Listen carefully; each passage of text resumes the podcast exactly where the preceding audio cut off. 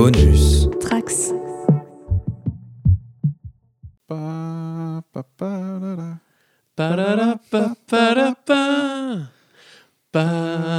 pa,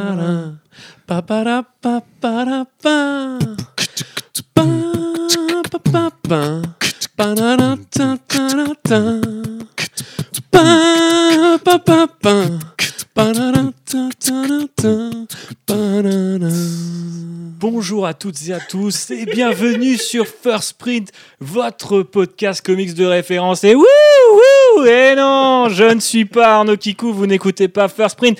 Je suis Thibaut Claudel et vous êtes en train d'écouter Len Rider pour un épisode complètement exceptionnel dès l'intro, vous l'avez compris. Bien joué, car aujourd'hui, on se retrouve avec Joe, avec Arnaud, avec Corentin, avec JB à l'occasion de la sortie de Marneus Calgar chez Panini Comics en France par chez nous. On va parler comics, Warhammer, BD, tous ensemble. C'est le premier épisode crossover de Line Rider, donc il fallait immortaliser ça par une belle intro. Sur ce, JB, euh, eh bien, je te donne la parole. Est-ce que ça va aujourd'hui? Bah, c'est déjà mon épisode préféré. Ah, ça me rappelle un pré- certain présentateur. Il y a également Arnaud Kiko, comme je l'ai dit tout à l'heure. Est-ce que Arnaud, ça va, mon cher Ça va très bien, merci pour l'invitation. Je suis content de venir faire euh, le plus beau rôle de figuration que j'ai jamais fait dans un Mais podcast. euh, arrête, je le pense. je, je suis le sûr que tu as déjà fait pire. C'est fort possible.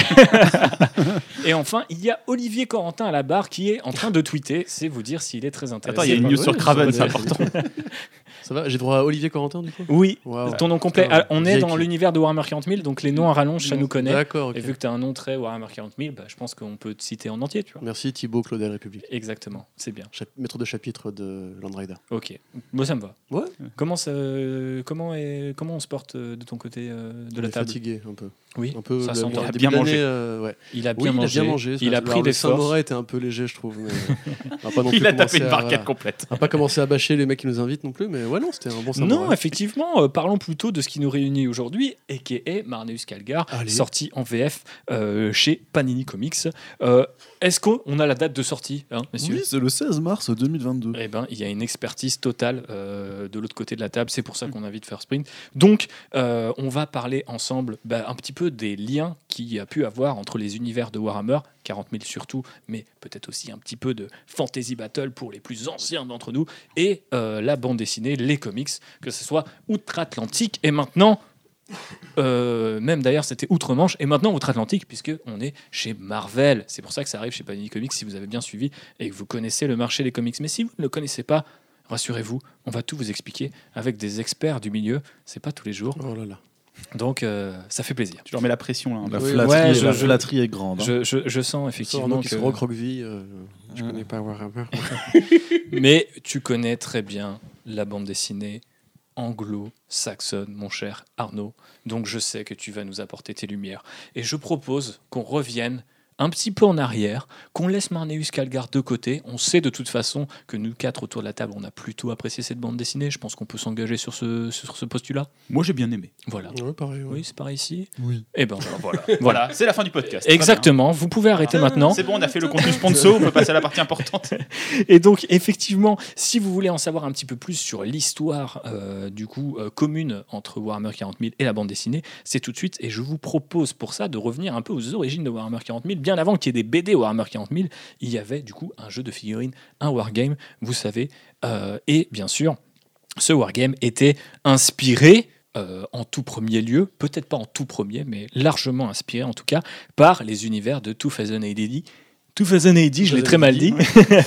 Qu'est-ce que c'est, mon cher euh, Olivier Quentin L'univers de 2080 Ouais, qu'est-ce que c'est 2080 pour les gens qui connaissent pas forcément les comics Les venus connaissent de- pas les comics 2080, du Royaume-Uni Mais vos auditeurs sont des ploucs.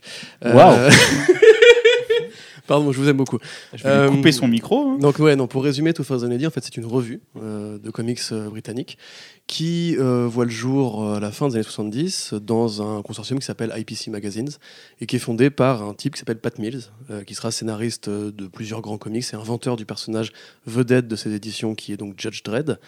euh, et qui va aussi créer plusieurs, euh, plusieurs héros, on va dire toujours inspirés par la même idéologie, un peu anarcho-punk, on va dire, euh, très anti-guerre, très anti-culture de masse, très anti-sport de compétition, euh, anti-raciste aussi, parce qu'on est quand même à une époque où justement euh, les gouvernements britanniques imposent quand même une pression assez, assez énervée aux personnes de couleur de l'archipel. Euh, Il y a les fameuses émeutes de 80. Il y a beaucoup de séries qui vont justement, comme Harlem Heroes et tout, qui vont justement attaquer ce problème-là. Et il y a beaucoup aussi de BD qui vont s'inspirer du cinéma de science-fiction d'exploitation, euh, dont parmi lesquels La course à la mort de l'an 2000, qui est l'un des films qui a inspiré l'esthétique de Judge Dredd notamment. Euh, donc pour résumer, on va dire que 2080, qui est encore en activité aujourd'hui, qui maintenant a été racheté par un groupe de jeux vidéo, enfin une boîte qui fait beaucoup de jeux vidéo, qui s'appelle Rebellion, se décline sur plusieurs séries importantes qui sont généralement fédérées par l'envie de faire des univers de science-fiction dystopiques, très pessimistes, en extrapolant des problématiques du présent, de, des conservateurs britanniques, on va dire. Donc la vedette étant Judge Dredd, donc un, là, je pense que je pourrais peut-être détailler plus tard éventuellement Oui, les oui, inspirations qu'on peut trouver avec, euh, avec euh, bah, les Ultramarines et les Marines en général, les Space Marines, et le côté dictatorial d'avoir une sorte de police fasciste qui dirige à la fois euh, l'armée et le pouvoir étatique. On a Rock Trooper, ce qui est peut-être une référence à Rock Trader, je ne sais pas. Euh, et on a Nemesis de Warlock, qui est euh, peut-être un projet un peu moins connu, qui a souvent été mal édité en France. Et qui est très que- bien édité maintenant qui est chez très bien Delirium. édité chez Delirium, les éditions Delirium qui font un super travail pour ramener 2080 en France. Ça a été un truc qui était très inaccessible malgré la proximité avec, euh, avec les Anglais. On a eu beaucoup de mal à, sous longtemps à avoir accès à ces bouquins-là. Et Nemesis, justement, qui est considéré comme l'une des références cachées que euh, les ghouls dans votre genre aiment bien citer pour dire euh, il y a une origine comics, c'est celle-ci. C'est pas aussi évident que ça, mais effectivement, il y a des parallèles qui sont très évidents à tirer. Et euh, voilà, après, je sais pas jusqu'où je peux aller, je vais pas te faire non plus tout l'historique. euh, Mais non, parce 2080, qu'on est là mais- pour parler de Warhammer quand même. Voilà, c'est ça. Mais comme tu le rappelles, il y a déjà des liens assez évidents et des euh, rapports, enfin des rappels visuels ou des petites références un peu plus explicites, que ce soit dans l'histoire ou les noms. Enfin, il y a énormément de choses. On en a parlé récemment parce qu'on a fait un épisode sur les Rogue Traders il y a peu de temps où on parlait notamment de l'exemple de Rogue Trooper. Et euh, effectivement, c'était assez perméable à cette époque-là, 2080 et Games Workshop, puisque d'une part, Games Workshop éditait les figurines adaptées des euh, comics euh, 2080, et d'autre part, les développeurs, euh, enfin plusieurs des, développeurs du jeu, du wargame, ou même des jeux de rôle qui étaient édités par Games Workshop à l'époque, ont pu travailler avec les auteurs de 2080, et c'est notamment le cas de Rick Priestley, qui est le créateur de Warhammer 40 000 et euh, de Warhammer Fantasy Battle, qui a adapté euh, pardon, Judge Dredd en jeu de rôle. Oui, Donc, tout à fait. ouais. Tout est lié. Euh, tout est absolument lié.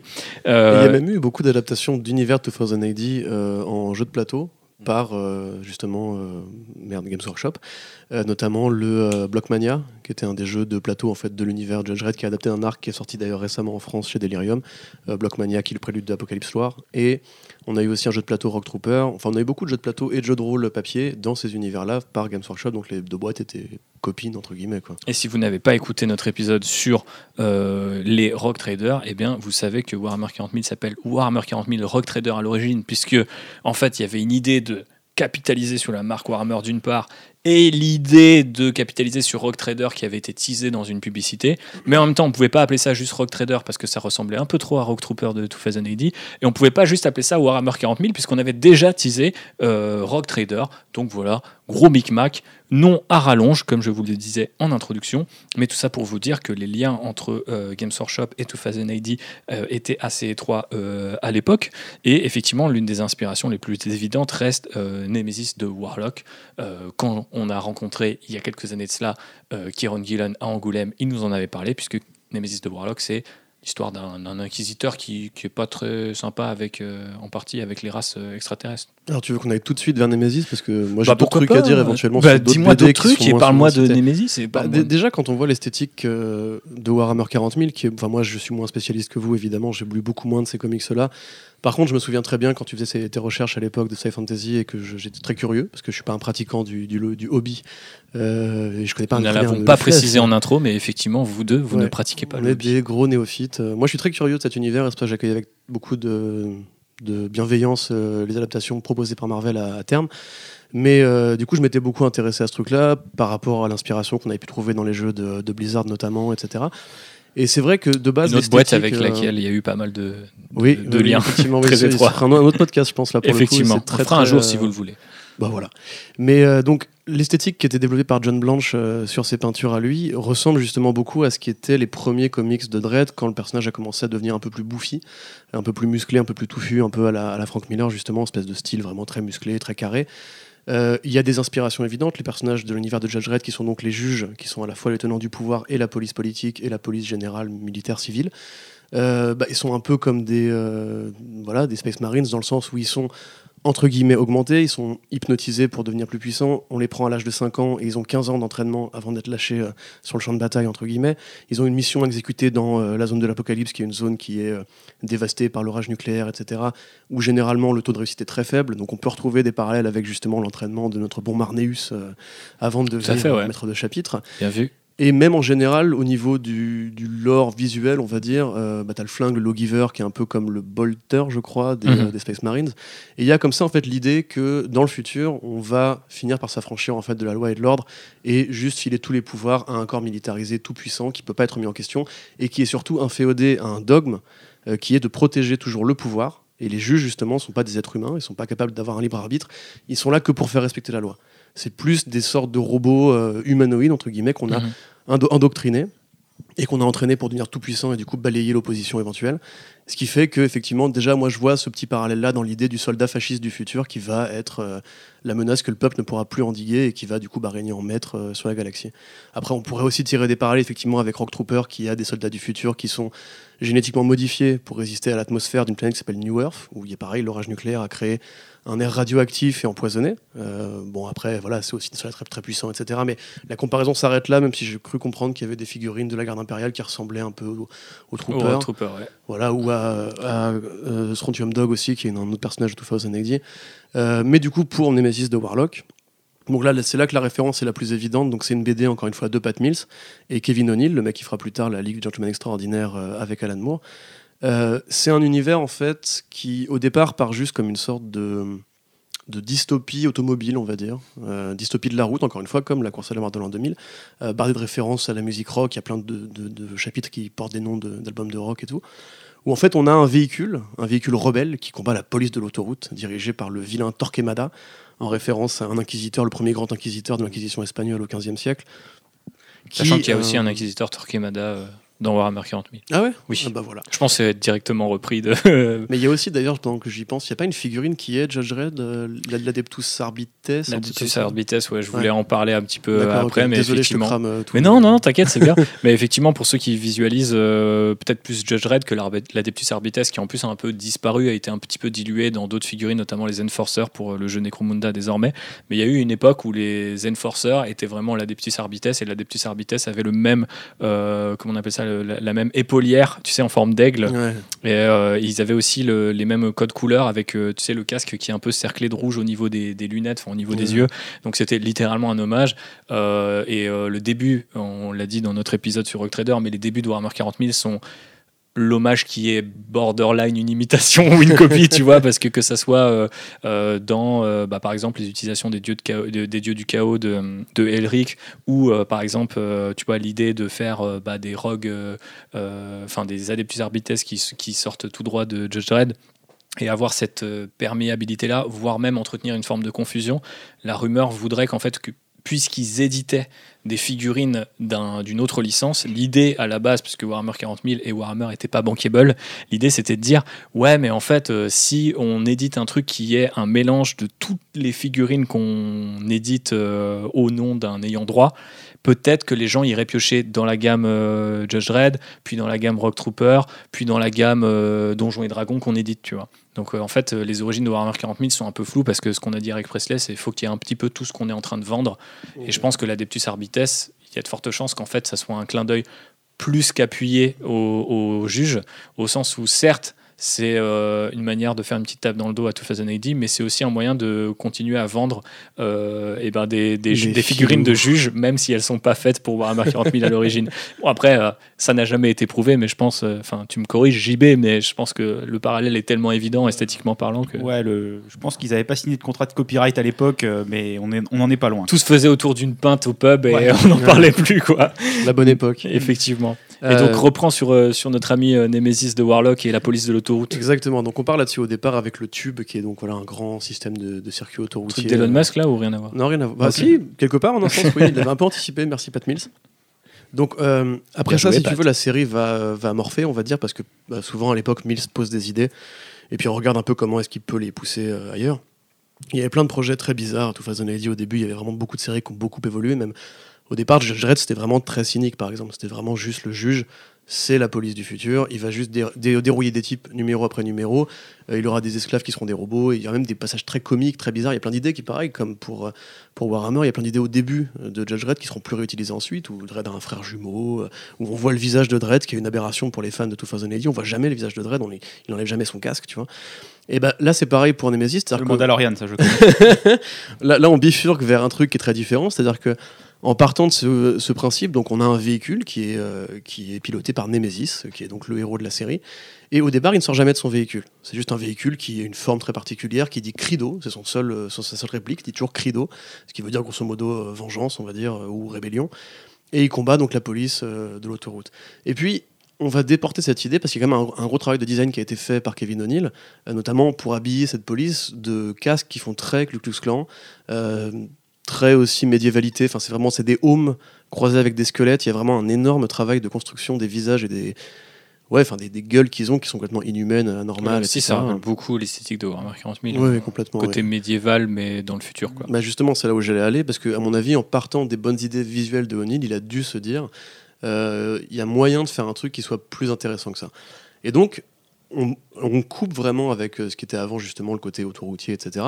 Et on va vers un univers où Terra, donc la Terre, euh, dans un futur relativement euh, lointain, a été envahie par des extraterrestres, croit-on alors, euh, et pour se défendre, l'humanité a créé des chapitres euh, de Terminators, donc ce sont des super soldats, euh, encore une fois, du futur. Tiens, tiens, tiens. Voilà, mais le- là encore, à l'époque, les obsessions étaient toutes les mêmes partout, hein, entre guillemets. Ça me dit quelque chose. Eh oui Euh, Et en l'occurrence, ces, ces- ces troupes-là ont réussi à, à booter les aliens et à du coup refédérer le pouvoir local sur Terre, sur Terra, euh, et ont mis à la tête du pouvoir un homme qui euh, se trouve être le grand inquisiteur euh, justement de, l'armée terrestre et un inquisiteur qui, parce qu'il est né justement d'une invasion alien, est très raciste et très euh, comment dirais-je suprémaciste, on va dire. Voilà, c'est-à-dire que la race humaine, oui, le reste, non. Et la race humaine blanche, si possible, il y a vraiment des répliques qui sont. Aujourd'hui, ça passerait pour une BD de wokiste. Vraiment, il y a des répliques où le, le méchant il dit maintenant vous êtes tous des hommes blancs. Point. Et c'est euh, écrit tel quel dans le texte. C'est encore une bande dessinée de SJW, Oh, putain, ça. mais de la politique dans mes comics. Oh non. Alors, partant de là, effectivement, on va développer un lore où la- l'humanité, en prétextant d'avoir été attaquée, va envahir les autres fédérations galactiques environnantes et va en fait aller sur ces pays-là, enfin dans ces planètes-là, massacrer euh, de l'extraterrestre, réduire en esclavage des extraterrestres. Et voilà, enfin, en- former des guerres avec des peuples aliens euh, où euh, bah, des armées toutes puissantes ne, rencontreront aucune vraiment opposition, jusqu'à Nemesis, qui lui, une fois qu'il sort de son véhicule, maintenant c'est connu, c'était à l'époque c'était un twist, maintenant ce n'est plus le cas, est un extraterrestre qui possède, alors qu'il y a un extraterrestre qui est à la fois un guerrier et un magicien, qui maîtrise la magie du chaos, et c'est le seul qui peut s'opposer à Torquemada, euh, qui est donc le, euh, le grand et tout-puissant leader, euh, qui est à la fois évoque, parce qu'il y a vraiment un côté inquisiteur qui est très énervé dans l'univers de Nemesis de Warlock. C'est vraiment, en fait, le propos de Pat Mills à l'époque, c'était de dire, euh, grosso modo, les conservateurs blancs sont des racistes, euh, c'est eux qui vont un jour prendre le pouvoir, et là, tout le monde va être dans la merde. Encore une fois, hein, je le rappelle, il y avait des émeutes ethniques à l'époque, enfin des émeutes raciales à l'époque au Royaume-Uni. Euh, on n'a pas forcément retenu tout ça en fait du parti républicain, conservateur britannique de Margaret Thatcher et tout. On a retenu les fermetures de mines, l'homophobie, etc. Mais ça existait aussi. Et c'était vraiment la BD de Pat Mills qui parlait du racisme en fait. Et donc pour ça, il a repris effectivement l'image du Ku Klux. Et vous voyez Torquemada, c'est évident, hein, c'est c'est- enfin, un triangle, hein, son casque, on voit jamais son visage non plus. Et euh, bah, justement, cette espèce d'idée de l'inquisition espagnole qui va chasser les hérétiques, euh, les fanatiques, les infidèles, qui ne croient pas en Dieu, ceux qui ne sont rien, entre guillemets. Et du coup, les peuples aliens, c'est pareil. C'est-à-dire que les peuples ne sont pas des humains, donc ce sont des hérétiques et il faut les punir ou les enfermer. Donc là s'enchaîne une très très longue série qui va être à la fois justement un croisement entre la médiévalité, ça combat beaucoup à l'épée, Euh, il y a des chevaux, il y a des pendaisons, il y a des, des- très gothique, justement comme Warhammer 40 000 ou des grandes cathédrales surplomb d'un monde de science-fiction où il y a quand même de la technologie. Mais on a vraiment fait un, un gros retour en arrière justement pour symboliser l'obscurantisme et l'envie de retrouver des valeurs féodales, euh, quitte à renoncer à l'humanité, etc. Et la comparaison s'arrête à la fin du volume de, dessiné par Kevin O'Neill, qui, euh, qui après sera remplacé par Brian Talbot de mémoire, où en fait Torquemada euh, est vaincu par euh, Nemesis, mais comme l'empereur, il est vaincu, mais il n'est pas mort. C'est un corps décharné qui va diriger l'humanité entre fantômes et esprits humains, etc., qui continue à donner des ordres et qui, quelque part, reste euh, la, la figure centrale de la propagande d'État, qui sert justement à ce que les, inquis- enfin, les inquisiteurs et surtout euh, les chapitres de Terminators continuent à opérer pour euh, les massacres, etc. Donc voilà. Question rapide, c'est dispo chez Delirium ça? Ouais, tout. Putain, je vais l'acheter demain. Tout, tout, tout, tout, tout.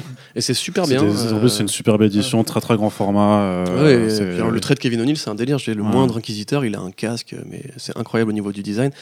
Euh, J'avais juste oublié de rappeler pour la comparaison avec Judge Red aussi qu'il y a les, les, les psychiques, les, les, psy- les, les sentients psychiques, on va dire, dans l'univers de Judge Red aussi, qui peuvent capter pareil une sorte de connexion avec le monde des esprits et, et prévoir le futur, etc. Comme le personnage de Judge, De- Judge Death, quelque part, qu'on pourrait un peu assimiler au chaos, au juge noir, etc.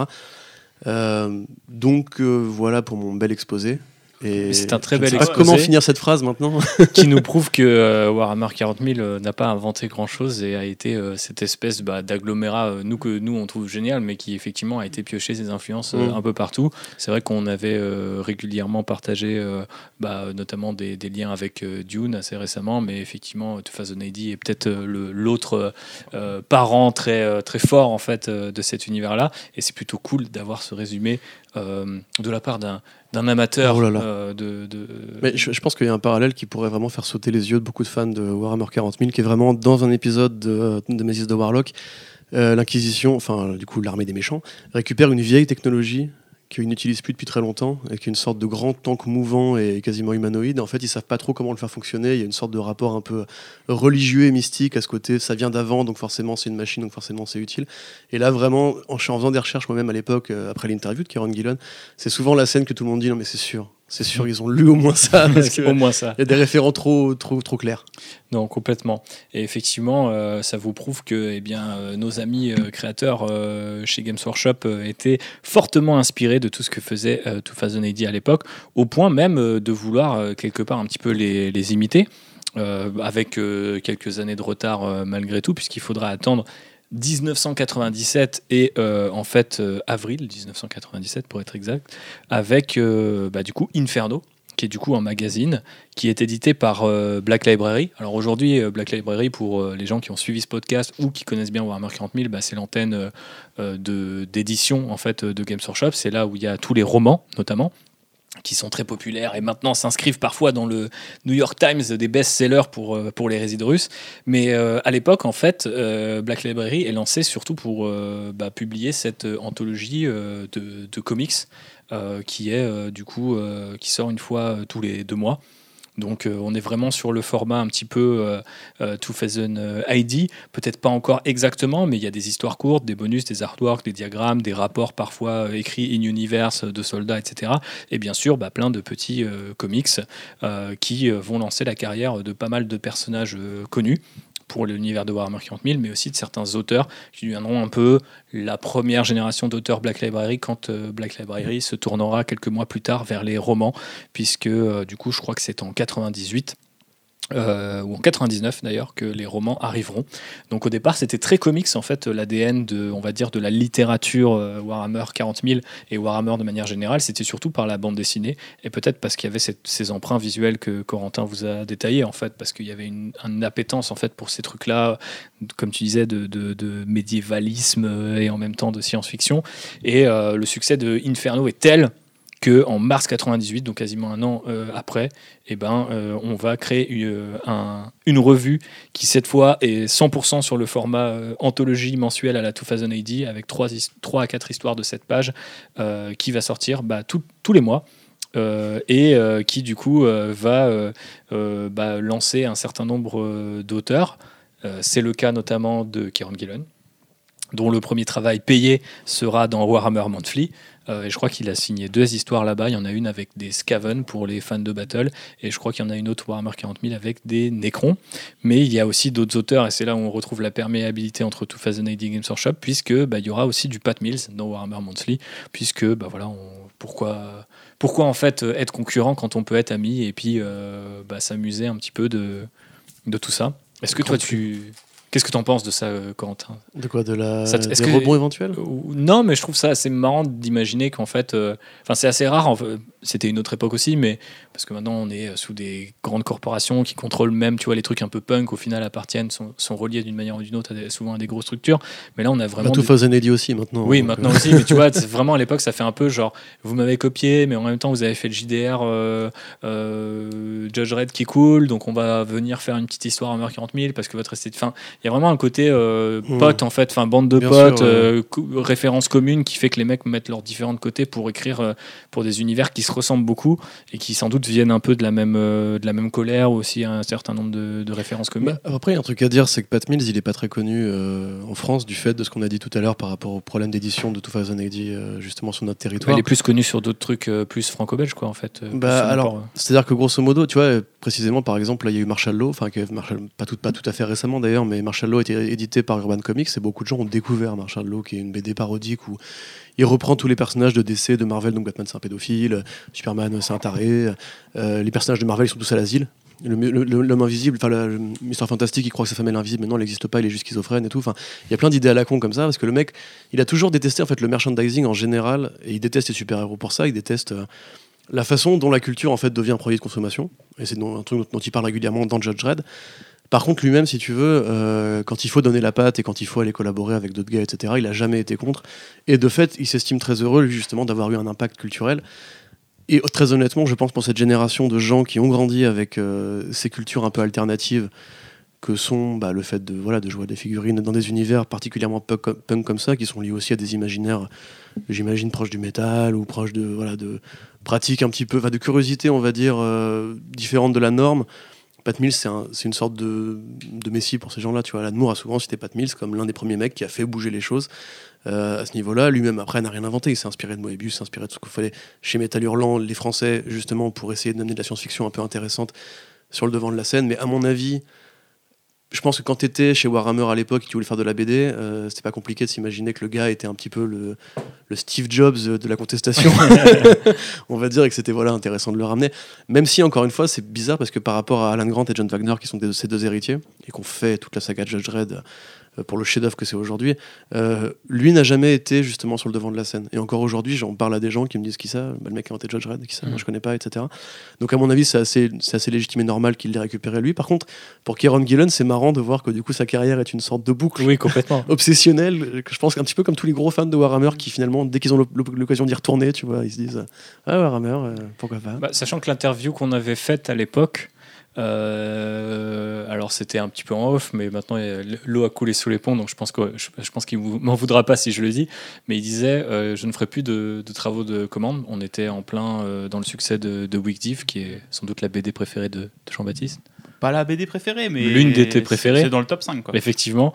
Et, il a bien euh, raison. et du coup, il disait qu'il avait pu euh, que si vraiment il devait revenir euh, en travail de commande, ce serait pour Warhammer 40 000 et que euh, il laissait sous-entendre qu'il avait déjà refusé en fait une première fois et que du coup parce que il avait refusé tout et en fait euh, je sais pas je pense qu'il a remis le pied à l'étrier euh, chez Marvel sur des trucs de super-héros et c'est à ce moment-là que Games Workshop a aussi signé euh, le contrat avec Marvel dont on reparlera tout à l'heure mais qui effectivement l'a ramené un petit peu comme tu dis dans cette boucle euh, obsessionnelle mais bref, on s'avance un petit peu sur le, contenu. Revenons un petit peu à Warhammer Monthly, qui effectivement a permis à Pat Mills bah, de faire des histoires dans l'univers de Warhammer 40 000, ce qui est quand même pas une chose tout à fait anodine, Euh, mais euh, nous a aussi donné bah, euh, deux euh, des graphic novels, si on veut utiliser les termes un petit peu marketing, n'est-ce pas, euh, mon cher Arnaud Kikou, tu ne m'en voudras pas?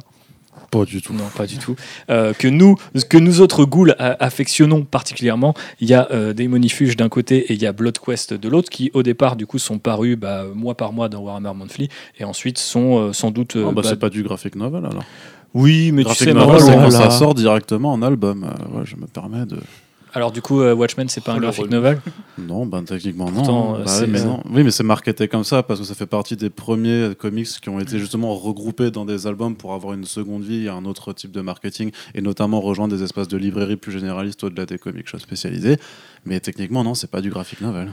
C'est triste. Bah, on aura appris un truc. mais en tout cas, c'est vrai que. Démonifuge et Blood Quest ne sont jamais arrivés dans les, géné- dans les, dans les librairies euh, généralistes ou spécialisées, ce qui est bien triste. Moi, pour l'anecdote, Démonifuge, je l'ai lu parce que c'est sorti une première fois euh, en VF il y a quelques années, et je crois que c'était en trois tomes, c'était en noir et blanc. Il y a quelques années, pour bah, l'édition 20e anniversaire, c'est ressorti en couleur, directement édité par euh, Black Library, si je dis pas de bêtises, c'est ça. T'étais venu le présenter chez First Print. Et euh, effectivement, j'étais venu le présenter pour euh, votre calendrier de l'Avent. Euh, et euh, bah, je propose de passer la parole à JB pour ces deux bouquins-là et nous dire un petit peu, puisque c'est un peu les deux fleurons de cette époque des, de la BD Warhammer 40 000, qu'est-ce qu'on en pense avec le recul? Bah, en- moi, j'ai eu la chance, je les ai découverts là récemment, parce que, bah, comme tu disais, ils ont été réédités par Black Library. Et on sent que c'est des comics d'une autre époque, on va dire. Il y a que ça, so- que ça soit dans le. Non, mais plus. C'est la jolie tournure, ça. mais au- Au-delà, tu sais, genre du dessin, tout ça, mais dans le découpage, euh, dans le rythme, en fait, ça va super vite. Euh, On n'est pas encore dans l'ère de la décompression Ah non, à la Bendis, quoi. Pas du tout. Là, t'as des, t'as vraiment des, des changements complets de statu quo en deux pages, et après ça passe à la suite. Ça va vra- démonifuge, ça va super vite. Genre, j'étais en train de dire, je te le fais. Mais quoi Il se passe déjà ça, tout. Et t'as as vraiment des espèces de trous aussi dans le récit, ce que t'as pu maintenant, avec vraiment des gaps temporels et des ellipses un peu tout le temps. Euh, c'est un peu bordélique en fait, Démonifuge. Euh, Blood Quest, c'est un peu plus resserré parce que tu vas suivre deux personnages qui ont une quête où euh, en fait ils vont aller affronter, euh, ils sont dans le warp et ils vont affronter un peu tous les démons du chaos et ils passent un peu des étapes comme ça au fur et à mesure. Mais euh, Démonifuge est plus intéressant, je pense, même en termes d'objet BD, euh, justement par son rythme, par son, sa narration très étrange, euh, que Blood Quest qui est un peu pas ouf, on va le dire. Euh, et euh, malheureusement, les éditions couleurs de Black Library sont pas géniales. C'est du- de la colo numérique un peu violente. Euh, moi, j'aurais bien aimé les découvrir en noir et blanc, mais euh, c'est compliqué de les trouver maintenant. Mais Surtout que ça a l'air d'apporter une forme de relief qui doit pas être présente sur Ouais. les dessins à la base. en Moi, fait. du coup, j'ai Mm. l'édition en, enfin, j'ai la première partie en, en noir et blanc et que qui m'avait complètement euh, bouleversé à l'époque parce que d'une violence extrême. Je pense que c'est l'un des viol- un des comics les plus violents que j'ai lu à l'époque parce que j'étais quand même relativement jeune. Je sais pas si j'avais, je crois que le T'avais des 4 ans, voilà. non, non, non, peut-être pas, mais je crois qu'un des, un des, un des trucs les plus violents que j'avais lu, c'était par exemple The Dark Knight Returns, mais qui m'a fait le, le même effet. C'est-à-dire que quand je voyais Batman fracasser des types, j'étais en mode, oh putain, en fait, Batman, c'est pas comme dans les cartoons, hein, ça peut être, euh, c'est- sombre.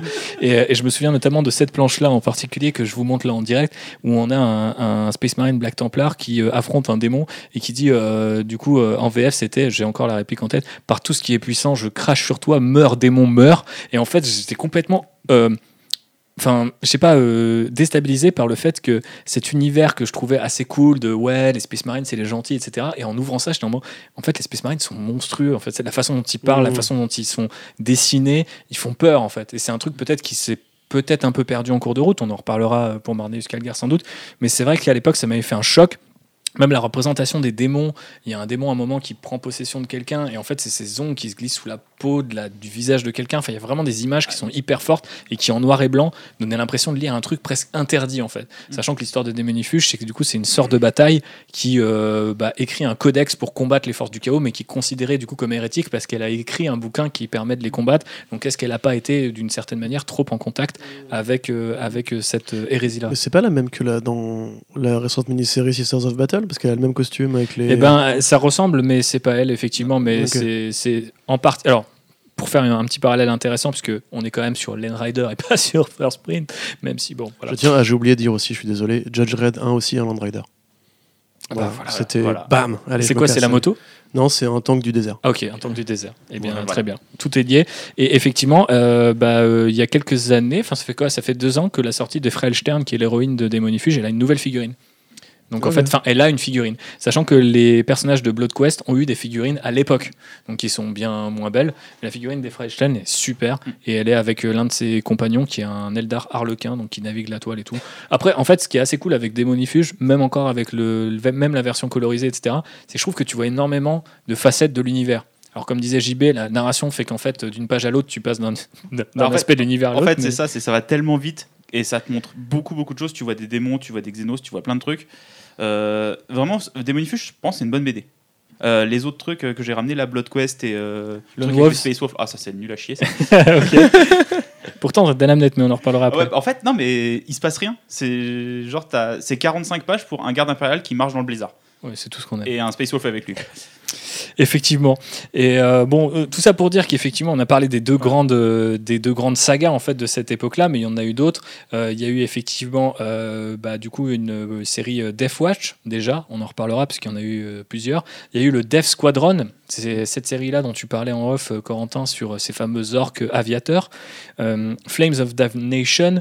Nous avions Inquisitor Ascendant, déjà avec Dan Amnett qui deviendra bah, l'une des plumes, si ce n'est la plume en fait de Black Library. On a eu les débuts de Cal Jericho, qui est un personnage Necromunda qui a eu sa propre BD. Il y a eu Lone Wolves, toujours de Dan Amnett. Obvious Tactics euh, et euh, Redeemer de Pat Mills, du coup, dont on parlait tout à l'heure. Et il y a même une série Titan. À ne pas confondre avec l'éditeur Titan du même nom, dont on va parler juste après. C'est pour ça, hein, je, je vous donne un petit peu des infos, parce que c'est vrai que ce, ce podcast est assez complexe. C'est pour ça qu'on a fait venir des spécialistes, parce que JB et moi ne maîtrisons pas tout ça. Si, un petit peu, mais pas, pas autant. Euh, bref, c'était une quelle époque. boîte d'édition et quelle boîte d'édition Si, si. Vraiment un noob, toi Mais je, je- je me, tu vois, je- j'essaie de créer un lien avec l'éditeur, Ah, l'éditeur, je comprends. l'auditeur ou l'auditrice qui du coup galère un petit peu entre tous ces noms propres que nous lui jetons à la figure. Et c'est vrai qu'on s'en donne à cœur joie parce qu'entre 2000 AD et Warhammer 40 000, il y a beaucoup de choses à dire. J'ai retrouvé, du coup, c'était Death Squadron que je cherchais tout à l'heure. Bah oui. C'est le truc avec les orques aviateurs, là. Bah, c'est ce que je C'était super bien Je dessiné, dire, ça. Effectivement. Ouais, mais je cherchais pendant qu'il disait. C'est pour ça que tu l'écoutais pas en même temps. ouais. Voilà. Et, et Euh, donc t'avais bien aimé. Et t'avais lu ça comment? Tu t'en souviens ou pas? Oh, euh, Un alors, peu tombé pas forcément un truc qu'il faut dire s'il y a des éditeurs qui nous écoutent, mais euh, parfois, des fois, tu tombes sur un Je site. sais et- même pas si c'est sorti en, en VF, hein, honnêtement. non, Donc, non, euh, j'ai lu en, je- je j'ai lu en VO et en numérique, on va dire. Ok. Euh, et en fait, si tu veux, c'était, je pense, à l'époque où tu m'avais conseillé de. Mais je- mais tu m'avais conseillé des Monifu, je crois, à l'époque sur les réseaux Mhm. sociaux. Et j'avais cherché un petit peu quel comics Warhammer. En fait, moi, si tu veux, je lis les premières pages. Si je vois que le dessin me plaît pas, je, je zappe. Et celui-là, je m'étais arrêté dessus parce que ça faisait vraiment justement très 2000 AD au niveau, parce qu'il y a beaucoup de séries d'aviation aussi. Euh, c'était du noir et blanc super ciselé, super, qui vraiment faisait années 70-80, quoi. Alors, au niveau du scénario, je ne saurais pas trop vous dire, c'est les orques, donc j'imagine que c'était écrit un peu bizarrement. J'ai envie de le lire un moment maintenant. Ouais, non, mais c'était vraiment, pour le coup, c'était vraiment très joli. Et c'est un truc qui est très prisé des, des- des fans vieux de la vieille qui ont pu connaître cette époque-là ou qui ont tombé sur les reliés qui a pu sortir il y a quelques années. Mais après, contrairement à des Monifish ou Blood Quest, enfin, tu vois, ils éditent ça, les éditions 20e anniversaire, si je dis pas de bêtises, elles ont deux ans. Donc c'est vraiment. Ouais, deux ans. Oui, c'est ça, Il me semble même que 2098, Des Monifuge, il me semble même qu'il est sorti en VF. Ouais. Chez, bah, pareil, chez Black Library. Les autres sont sortis qu'en VO. Ouais. Ou alors Blood Quest, il y a eu le premier tome et pas le deuxième parce que Voilà. nique les gens, hein, comme à chaque fois. Ouais. Euh, mais je pense que euh, pour des fans de, de Warhammer, au moins des Monifuges, c'est un truc à lire. Euh, les autres, on peut peut-être les passer, ou alors si vous êtes un peu complétiste, ou euh, si vous aimez beaucoup euh, les Blood Angel ou euh, les Space Wolf, ou la Garde Impériale. Ouais. Il faut aller piocher. Mais après, voilà, vous avez les noms, allez regarder, googlisez ça et faites-vous votre propre avis. puisque là, nous avançons un petit peu dans le temps et nous arrivons en 2006. Euh, puisque Là, on va Workshop rentrer dans le Dark Age. d'une certaine manière, et en même temps dans une forme de Golden Age déjà, puisque c'est la première fois où effectivement euh, notre ami euh, Games Workshop va se décider à euh, eh bien euh, s'associer à un autre éditeur. Boom Studios, les gars, en ce moment on est en plein air euh, ou en, en renaissance de Boom Studios, Ouais, non ça signe des gros chèques pour avoir des grosses exclus et des grosses rostades, parmi lesquelles Arnaud Kikou, tu veux le dire Kenny Reeves, Keanu Reeves, pourquoi Pour quel BD Berserker. Incroyable. Ouais, mais dans, dans- dans le game du comics, ça, ça- quand même. euh, Ça fait Depuis ouais, quelques années, gros, surtout ouais. que c'est un éditeur qui se fait beaucoup remarquer par le succès commercial de certains de ses titres. Alors aussi succès créatif parce qu'en gros, les titres qui fonctionnent le plus sont effectivement, effectivement de très bonnes séries. Mais ça a beaucoup, enfin quelque part, ça a surpris parce que bah, depuis que hum, personnellement je travaille dans ce milieu-là, c'était un éditeur qui proposait des titres en, euh, euh, en, indé, mais qui, euh, qui subsistaient, on va dire, enfin qui avaient le mérite de- d'exister. Mais là, c'est de l'ordre de, ça fait des centaines de milliers de précommandes sur un numéro 1. C'est des choses qui se font pas dans le milieu indé, qui se font plus chez Image Comics.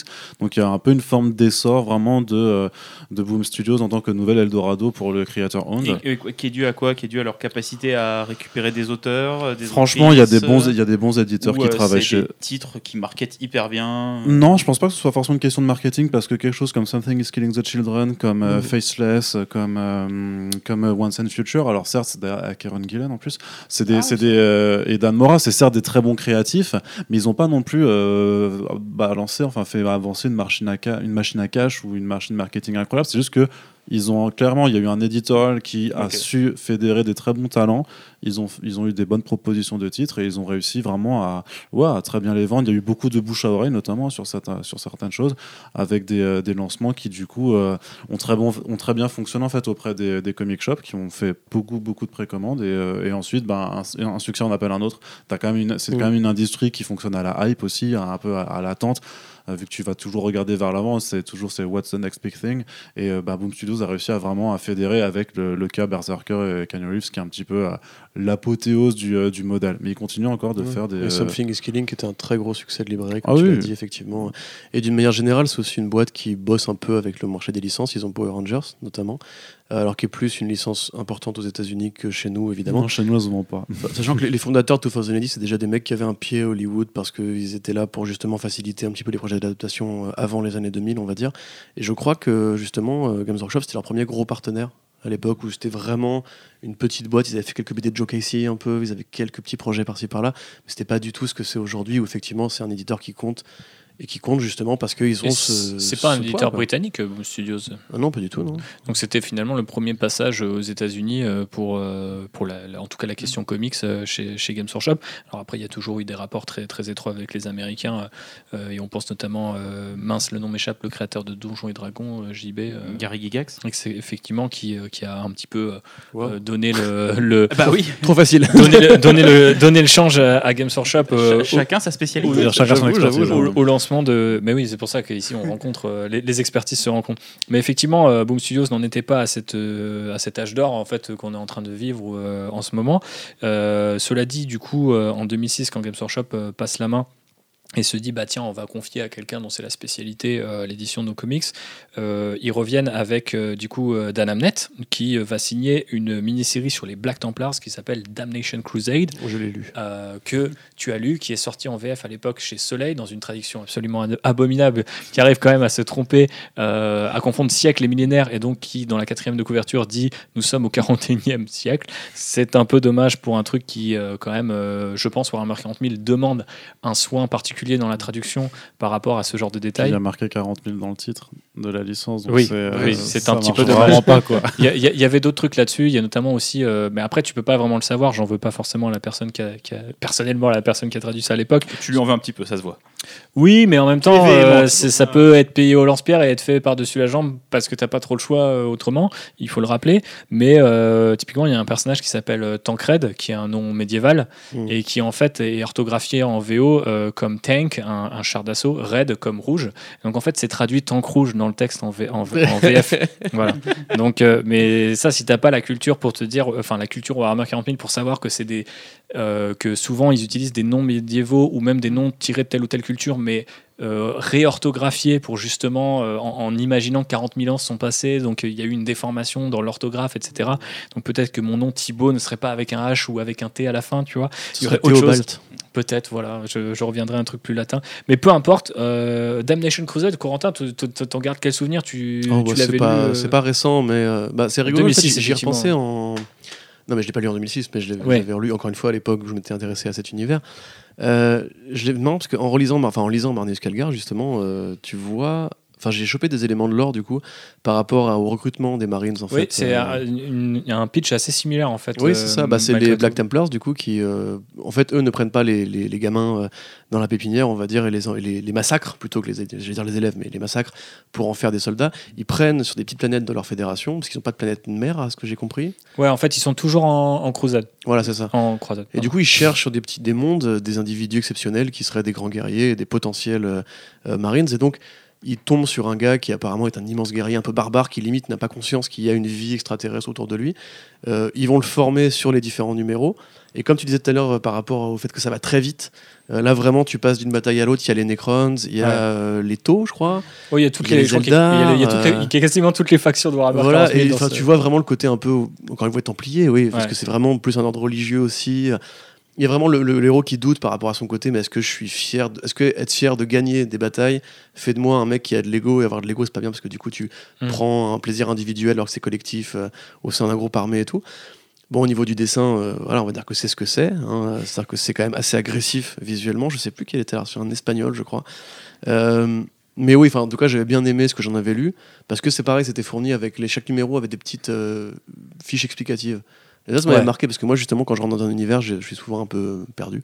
Mhm. Surtout un univers aussi dense et aussi riche. Et C'est très opaque en plus de Ouais. base, Warhammer 40 000, ça se veut comme ça, donc euh, j'imagine qu'il faut, je pense, des aides et des trucs comme Et ça. en même temps, il y a un vrai, une, une vraie science de la narration par euh, les schémas, par euh, les textes, Ouais. les textes in universe, Les les, diagrammes, les cartes, etc. Donc c'est vrai que c'est un truc que Dan Amnett fait même dans ses romans. Donc c'est assez marrant. Enfin, c'est un peu, euh, d'une certaine manière, ça rappelle. Euh, pour citer une référence comique, ça fait un peu penser à ce que fait Jonathan Hickman sur certains de ses comics, tu vois. Genre, euh, genre, Bah, c'est euh, pas idiot comme comparaison parce que justement récemment Gillon a écrit euh, le scénario de Et- Eternals. Eternals, Merci, Eternals effectivement. Et je trouve qu'il parodie un peu le style de Hickman avec Ouais, justement les diagrammes et tout parce que Ouais, c'est les mêmes diagrammes avec les, les armoiries, les familles et tout. Mais la narration rend le truc limite absurde avec beaucoup d'humour sur le côté un peu parodique Ouais. de pourquoi c'est aussi compliqué. Et et humour qu'on euh, retrouve, euh, on va en parler promis euh, de Marneus Ouais, Calgar, mais ouais. effectivement on retrouve ça aussi. Mais, euh, effectivement, voilà, bon, Damnation Crusade avait pas mal de qualités là-dessus, notamment sur le côté un peu bonbon. Enfin, moi je trouve qu'il y a un truc qui s'est euh, figé en fait euh, autour de Boom Studios. C'est cette idée qu'on allait euh, montrer plein de factions et en fait prendre des récits assez simples, généralement avec des auteurs qui écrivaient déjà à l'époque des romans en fait chez Games Workshop et de se dire bon eux ils sont un peu les garants de cette voix, de cette euh, narration, de ce- cette sonorité un peu Warhammer 40 000 et ils l'adaptent en BD, mais ça se voit aussi que, par exemple, bon, bien sûr, euh, de- des fois c'est la responsabilité du dessinateur. Moi, j'estime que c'est peut-être plus une rencontre entre le dessinateur et l'auteur qui fait le découpage.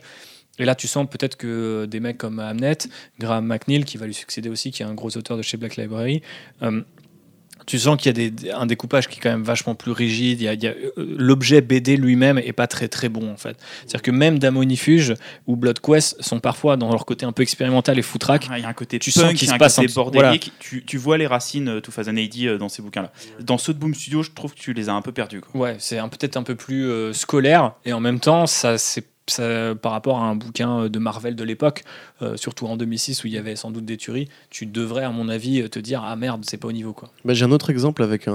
euh, Je crois le seul autre truc de Boom Studio que j'avais lu à l'époque était Blood and Tender, qui était l'histoire. Sur les orques, ouais. sur les orques. Mm. Alors c'était en fait c'est vu Bah, du c'est point la de vue série des orques, la mini-série Bah, suivante. voilà. ouais. mais avec un colonel De l'armée impériale qui était dans une sorte de ville, c'est un peu Laurence d'Arabie, qui était Ouais. assailli par, euh, par les, les- les factions orques et qui se faisait faire, cap- qui était capturé. Et donc on voyait un petit peu comment ça marchait au sein du système des orques avec, euh, en gros, celui qui bute le chef devient le chef. Et du coup, tu avais plusieurs chefs. Enfin, un chef se fait tuer, puis un autre chef se fait tuer, un autre chef se fait tuer. Et tu vois qu'en fait, l'armée humaine arrive et qu'ils sont pas du tout préparés, qu'en fait, euh, ils veulent juste aller au, aller au contact. Quoi. Grosso modo, c'est complètement débile et il y a beaucoup de wag. Mhm. Euh, C'est ça qu'on aime. et ça, précisément, comme tu disais, le côté tout façon ID, là, tu le sens passer du mainstream, en fait. C'est-à-dire que quand tu lis les- le truc, tu vois un mec qui se fait plaisir, qui maîtrise l'univers et qui fait vraiment des, des blagues que moi, je pense que j'ai pas comprises, tu vois. Enfin, des références que vous, vous auriez, que moi, j'ai pas.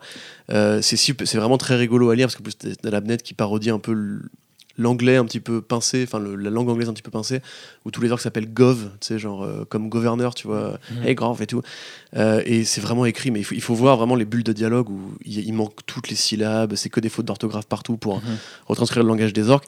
Du coup, là, tu sens le mec qui se fait plaisir. Par contre, au niveau du scénario, ouais, l'objet BD, il est pas exceptionnel. Mhm. C'est-à-dire que ça va trop vite. Tu connais aucun personnage parce que, grosso modo, t'es censé connaître, en fait, parce que t'as lu, parce que t'es fan de Warhammer, en fait, tu vois.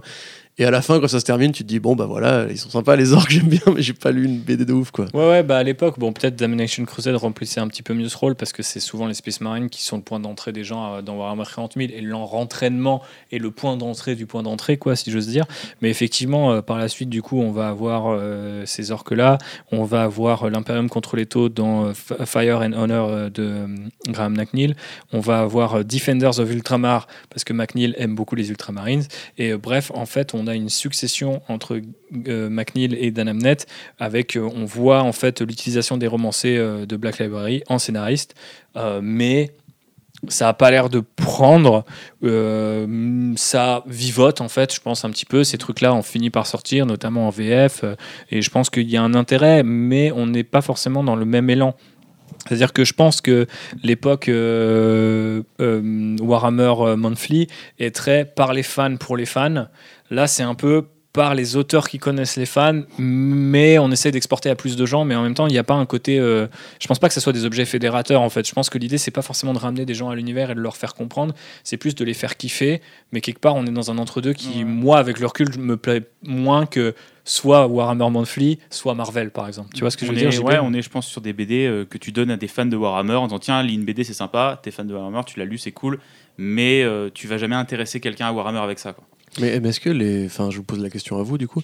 Euh, les fans de Warhammer, ils sont beaucoup au Royaume-Uni ou ils sont, ils sont aux États-Unis aussi? Parce que là, on parle d'un éditeur qui est quand même, encore une fois, très américain. Bah, je pense que c'était une première tentative d'aller chercher euh, un peu plus les Américains, sachant qu'en fait c'est au début des années 2000 que Games Workshop a vraiment redoublé d'efforts pour aller séduire le marché américain, même si c'est un peu une rumeur, tu vois, il y a rien qui confirme vraiment le En truc. fait, il y a un truc assez bizarre, c'est que ils sont allés séduire le marché américain vraiment avec les romans, euh, avec notamment toute la saga de Lorus Hérésie, qui euh, développait un La univers. Ouais, en fait, c'est un truc qui est beaucoup plus shakespearien Ouais. que euh, l'univers de Warhammer 40 000 tel qu'on le connaît, tel qu'il était fait. C'est-à-dire que là, tu avais vraiment des héros, euh, des frères qui s'entre-déchiraient les uns les autres. C'est une narration qui est beaucoup plus accessible, on va dire, à l'imaginaire collectif américain que ce qu'était Warhammer 40 000 avant, euh, où tu avais bah, tout ce qu'on disait tout à l'heure, vraiment un- une inspiration sur la, la politique de le- du Royaume-Uni et de l'Angleterre. Ok. J'ai lu deux tomes de l'hérésie de Russe pour l'instant. T'as lu quoi alors? J'ai trouvé ça bien.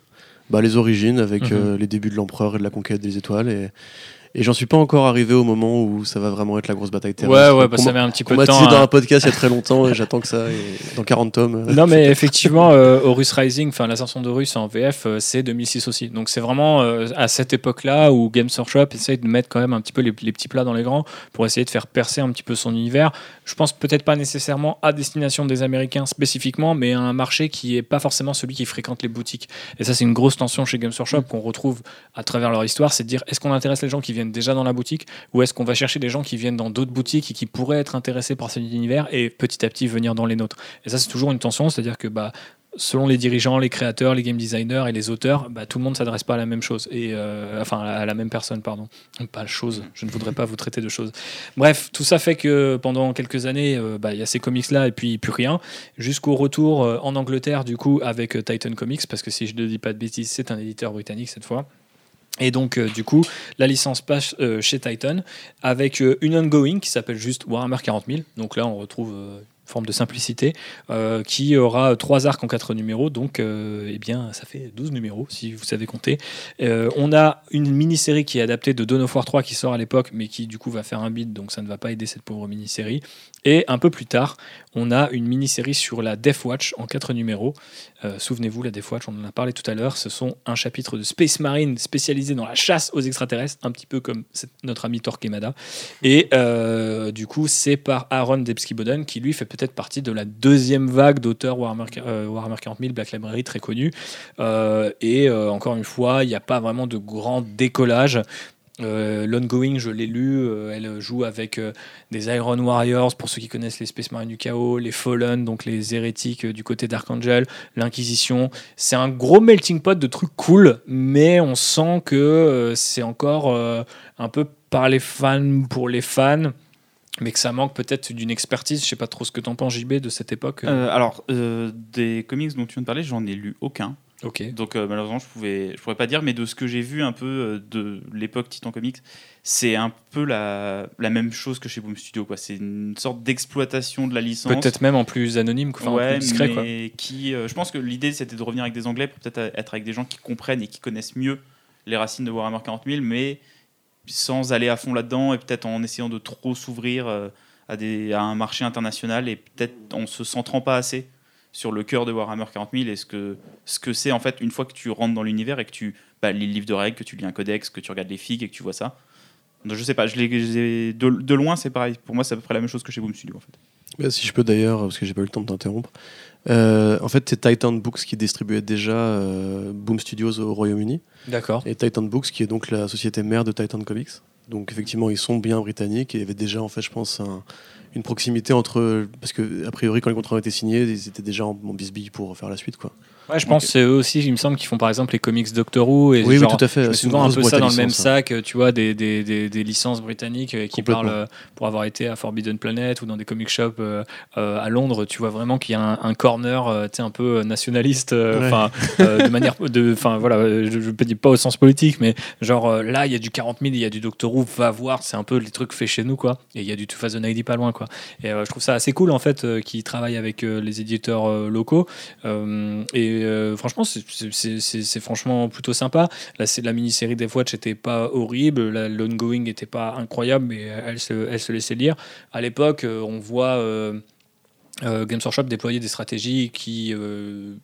Qui sont les leurs depuis quelques années, mais qui réutilisent un peu à chaque fois. C'est avais le numéro 0 dans le White Dwarf, euh, donc les gens qui sont fans euh, de figurines et qui vont acheter leur euh, magazine dédié à Warhammer, ils vont avoir le numéro 0, donc ils vont se dire ah tiens, j'irai peut-être lire le numéro 1 en allant au comic shop.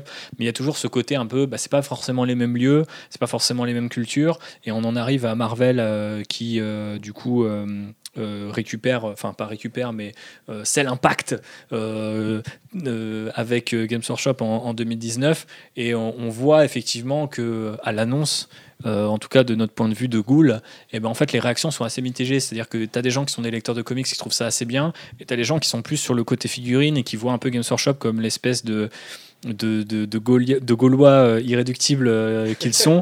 euh, Alors que ça appartient à un fonds de pension américain. voilà, bon, bref. peu importe, mais tu vois, il y a toujours cette idée de est-ce que les gens vont comprendre, est-ce que ça va être mainstreamisé, et c'est à une époque, 2019, où aussi Marvel est hégémo- hégémonique, surtout au cinéma. Donc en fait, il y a un petit- peut-être un petit peu une confusion en fait dans la, dans la part des, enfin dans l'esprit des lecteurs. Comment vous, euh, avec Comics Blog ou même plus tard avec First Print, comment vous avez perçu un petit peu ça? Est-ce que les gens sont intéressés ou est-ce que les gens qui ont reçu la nouvelle, c'était les gens qui étaient déjà intéressés par Warhammer 40 000 Bah, disons, euh, j'imagine que les gens qui, qui écoutent ce podcast savent qui est République. Euh, et les gens qui lisent Comics Blog et qui écoutent First Print savent aussi qui est République. Du coup, beaucoup de gens, en fait, quand on a fait nous les articles, étaient contents pour République. Ah, c'est cool. c'est- C'est pas une- c'est- ce n'est pas une blague. Donc en Mais, fait, je euh, devrais, je devrais toucher des royalties, c'est ça que Ouais, tu es en train de me dire. un peu le meilleur VRP non rémunéré de Games Workshop en France, je pense. Mais non, après moi, en fait, c'est justement, mais c'est aussi parce que je te connais et que vous avez fait ce travail de SAP, euh, toi et JB, pour essayer de faire découvrir un peu la marque Games Workshop et l'univers de Warhammer 40 000. Moi, j'ai toujours été curieux de cet univers, en fait, en général. C'est-à-dire que je compte pas me mettre à jouer aux figurines. Il y a une problématique de temps, une problématique d'argent, euh, Surtout de temps. hein. voilà, et puis de capital social. C'est déjà que je lis des comics, j'ai un petit peu envie de, tu vois, d'avoir des relations sexuelles un peu dans ma vie. si je cumule trop, à force, ça va finir par me quitter, tu vois. Donc, euh, non, euh, mais par contre, voilà, l'univers tel qu'il est décrit, tel qu'il est présenté, euh, le travail graphique qui est fait dessus, le travail de recherche un peu global pour mettre en mouvement toute une galaxie dans, des millénaires en plus d'histoire, ça m'intéresse à fond. Mais limite, je trouvais ça un peu un peu petit bras en fait. C'est-à-dire que, mini-série en six numéros, quand tu l'as fait avec une licence, c'est souvent un programme, de test. C'est-à-dire que tu voyais qu'à l'époque, Marvel voulait vraiment euh, se diversifier. Il faisait les comics Conan, il faisait beaucoup de trucs autour de Conan, et pas que Conan, mais vraiment une sorte d'univers partagé Robert E. Howard, avec euh, Dark Agnes de Chastillon, avec euh, Solomon Kane aussi, qui était revenu à ce moment-là. Il y avait vraiment une envie, en fait, et les comics Star Wars, hein, évidemment, je vous apprends rien. Il y avait vraiment une envie, en fait, de Marvel de C'est quoi ça? C'est alors c'est un univers dans une galaxie très très très lointaine euh, avec un mec qui respire comme ça, asthmatique. Mais euh, voilà, pour résumer, moi je j'ai plus vu en mode oui, Marvel, ça reste effectivement ce, ce côté Goliath euh, qui veut être partout sur le marché de l'édition parce qu'il faut être partout aujourd'hui et que Marvel a besoin de la place sur les comic shops. Par contre, en tant que, que néophyte et curieux de l'univers Warhammer 40 000, j'étais content, mais limite, je me disais, il me faudrait une ongoing, tu vois. Il me faudrait les Résidorus en ongoing, euh, 50 numéros, Lego, Karen Gillen euh, et euh, Stéphanie Hans, tu vois. les mecs, mecs qui très grand, très, très vite, tu vois. Après, Jason Burroughs, Karen Gillen, pour l'annonce, c'était quand même très gros, quand même. Ça s'est pas fait tout de suite. Au départ, l'annonce c'était Ouais, ouais. vraiment en partenariat Marvel Games Workshop ouais, et. Games Workshop l'avait annoncé d'ailleurs avant euh, Marvel. C'est Marvel ensuite qui a annoncé par contre euh, qui était, euh, les- enfin quelle était la première série et qui étaient les auteurs. Mais justement, en fait, pourquoi euh, d'après vous Games Workshop ils ont été chercher Marvel? Alors après, c'est vrai que entre 2016 et 2019 il y a eu l'explosion qui est la V8 de Warhammer 40 000, Mhm. donc la huitième édition, qui a réinventé le, le- le système de jeu, l'a simplifié, a fait avancer l'or, en fait a fait tout ce que depuis euh, des années les fans demandaient et a ramené énormément de gens. Et en fait, euh, bah, ensuite, euh, le succès ne s'est pas démenti, euh, malheureusement, notamment grâce aux multiples confinements, avec euh, des gens qui sont restés chez eux et ont du coup euh, consommé énormément de figurines. pas j'ai des énormément. potes euh, dans ce cas-là qui se sont mis même euh, Ah bah, à il y a- figurines on- le on en connaît plein, euh, Ah nous autres ici, à bord de ce podcast, mais effectivement, du coup, en fait, ça fait quelques années, en tout cas depuis, euh, on, on peut le dire, depuis 2019, Games Workshop est dans une situation de, de- de second âge d'or, euh, très différent de ses premiers pas, euh, ou de son premier âge d'or, mais c'est vrai que du coup, l'alliance avec Marvel paraît plus si... euh, je pense qu'il y a quelques années, on m'aurait dit ça, j'aurais dit oui, ça fait un peu, euh, tu vois, le, le, le- ça, on dirait un peu un, un- un rêve ou, euh, ou alors c'est un fantasme de nerd, tu vois, de dire ah oui, Mm. ok, euh, s'il y avait la, la force de frappe de Marvel, mais la créativité de Games Workshop, et tu dis non, mais en fait, ils vont jamais se rencontrer parce que c'est deux boîtes qui évoluent à un autre niveau. Et en fait, maintenant, on voit que Warhammer 40 000 ou même Games Workshop devient cool, le hobby devient cool, ces univers-là deviennent de plus en plus populaires, et donc il y a aussi un besoin de s'associer avec quelqu'un qui se fait l'écho de cette popularité, je pense, et je j'imagine, c'est pour ça que Marvel, euh, qui, comme tu l'as dit, est aussi un géant qui euh, bah, a besoin de ses licences, aime bien aller capter comme. euh, comme je sais pas, pour faire un autre exemple euh, dans le multimédia, mais genre euh, les plateformes de streaming mises à mort Oui, aussi sur ça. plein de petites niches ça, ouais. plutôt que d'essayer de, regrouper tout le monde. Je pense que Marvel est un peu comme ça, mais c'est vrai que moi ça m'avait surpris au début parce que je me suis dit, wow, c'est un gros truc. Et nous, on a vu une levée de bouclier en fait, plutôt du Mm. côté, du côté, de la, du côté Mm. des fans. Les anarchistes Euh, au punk qui vont travailler avec Disney. Bah, c'est ça, mais après, je pense qu'il y avait surtout beaucoup de gens qui avaient un peu peur que du coup, on soit dans un Warhammer 40 000 qui soit politiquement correct, euh, qui soit euh, moins gore, moins. Tu En vois il y avait plus une peur de Disney qu'une peur de Marvel. Ouais. Parce que dans la tête des gens, maintenant, on sait que l'un est l'autre, et donc il y a une confusion. Mais je pense que vous le Par vivez contre, c'est un peu con parce que les comics Conan, ils sont quand même assez violents. Il y a encore un peu de baise. Oui, mais tu euh, sais que les gens sur Internet sont globalement cons. en. Oui, c'est vrai. J'ai remarqué ça récemment, toi Non, aussi. mais il y a, il y a- Ouais. il y a Voilà, aussi, non, mais tu vois, c'est des- il y a aussi une confusion, tu vois, dans, dans l'idée de, des gens de si Marvel Studios euh, fait des trucs un peu, euh, tu vois, genre, euh, enfin, euh, je suis pas forcément un anti, mais je veux dire, euh, peut-être euh, moyens ou qui sont sur un côté, euh, genre, on veut pas politiquement correct, on veut pas choquer. Forcément, ça veut dire que les comics sont comme ça, alors qu'on sait que les comics c'est un peu euh, bah, tout petit en fait par rapport à Oui, tout ça. C'est bah oui. un peu une petite bulle créative dans lequel de temps en temps il y a un auteur, un personnage, un concept Ah qui bah perce. oui, mais quand tu Et- vois le Punisher de Nathan Edmondson, euh, Nathan Edmondson, qu'est-ce que, je raconte? Nature Rosenberg qui va décapiter Bachar el-Assad. euh, Non, il y a encore des trucs un peu vénères chez Marvel. hein, Mhm. Enfin, vénère bien ou pas bien, hein, d'ailleurs. Mais c'est rigolo parce que, tu vois, moi, je t'écoute parler, en fait, c'est vrai qu'à l'époque, je m'étais fait un réflexe débile en me disant. Peut-être Marvel, ils vont se dire qu'il y a de l'argent, ils vont racheter Games Workshop et on va avoir un univers partagé de film Warhammer 40 000 par Kevin Feige, tu vois. Effectivement, quand tu y penses, la vision est assez un peu terrifiante quand même. Bah ouais, ouais. Bah après, c'est toujours le problème de Games Workshop, c'est que ça. Enfin, nous, on le voit avec JB, faudrait qu'on. on l'a déjà dit un peu entre les lignes de plusieurs podcasts, mais c'est un vrai truc qu'on voit aujourd'hui. C'est-à-dire que le cool de Games Workshop, c'était quand même pendant longtemps d'avoir été anonyme, d'avoir été euh, le truc le plus nerd que tu puisses trouver. Tu vois, c'est c'est le truc le plus nerd euh, à droite des nerds, quoi, tu vois. C'est la fin de cycle du nerdisme. Exactement. Et bah, pour beaucoup, hein. enfin après, euh, je sais pas, peut-être même le JDR en fait qui est devenu plus cool plus tôt. Ouais. Tu vois, je, je veux dire, aujourd'hui c'est normal que le jeu de figurines devienne lui aussi cool à son tour. Il y a encore les mecs qui font des herbiers quand même. Ouais, euh, certes, certes. Mais est-ce que c'est nerd? Je sais pas, tu vois. Est-ce que ça vient de la même culture? Je ne sais pas. Mais effectivement, il y a ça aussi. Mais c'est vrai que du coup, maintenant, cette popularité, cette popularité, elle fait du bien. Il y a des gens qui viennent avec leur style de peinture, qui ramènent une connaissance en game design, qui, ra- enfin, il y a plein de choses. Nous, on voit un véritable âge d'or. Et vu que Games Workshop fait plus de pognon, ils produisent plus de filles, produisent plus d'outils. Et on ne dit pas qu'ils font toujours les choses bien. On est les premiers à dire quand ils font les choses mal. Mais f- force est de constater que c'est quand même une époque cool quand tu es dans ce hobby.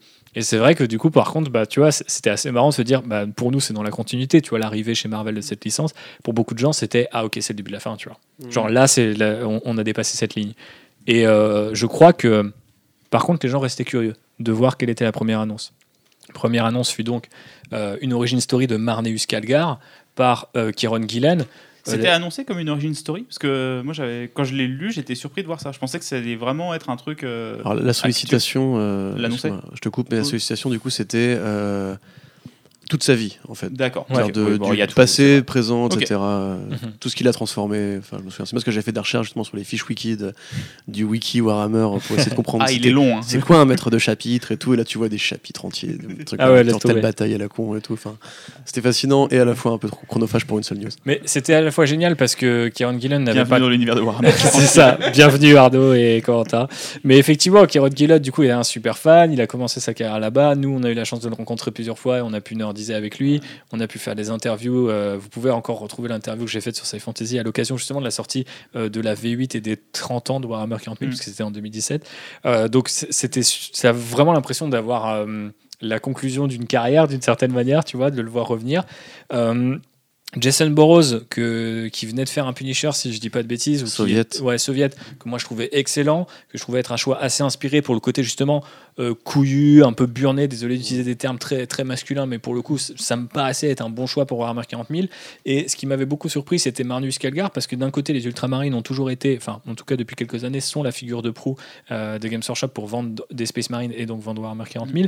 Mais c'est vrai que le côté un peu origin story direct faisait un peu penser à et euh, un peu le, au savoir-faire de Marvel. Enfin, je sais pas comment vous, vous l'avez perçu, mais moi je me disais, tiens, ils prennent un peu un perso et ils disent, on va raconter sa vie.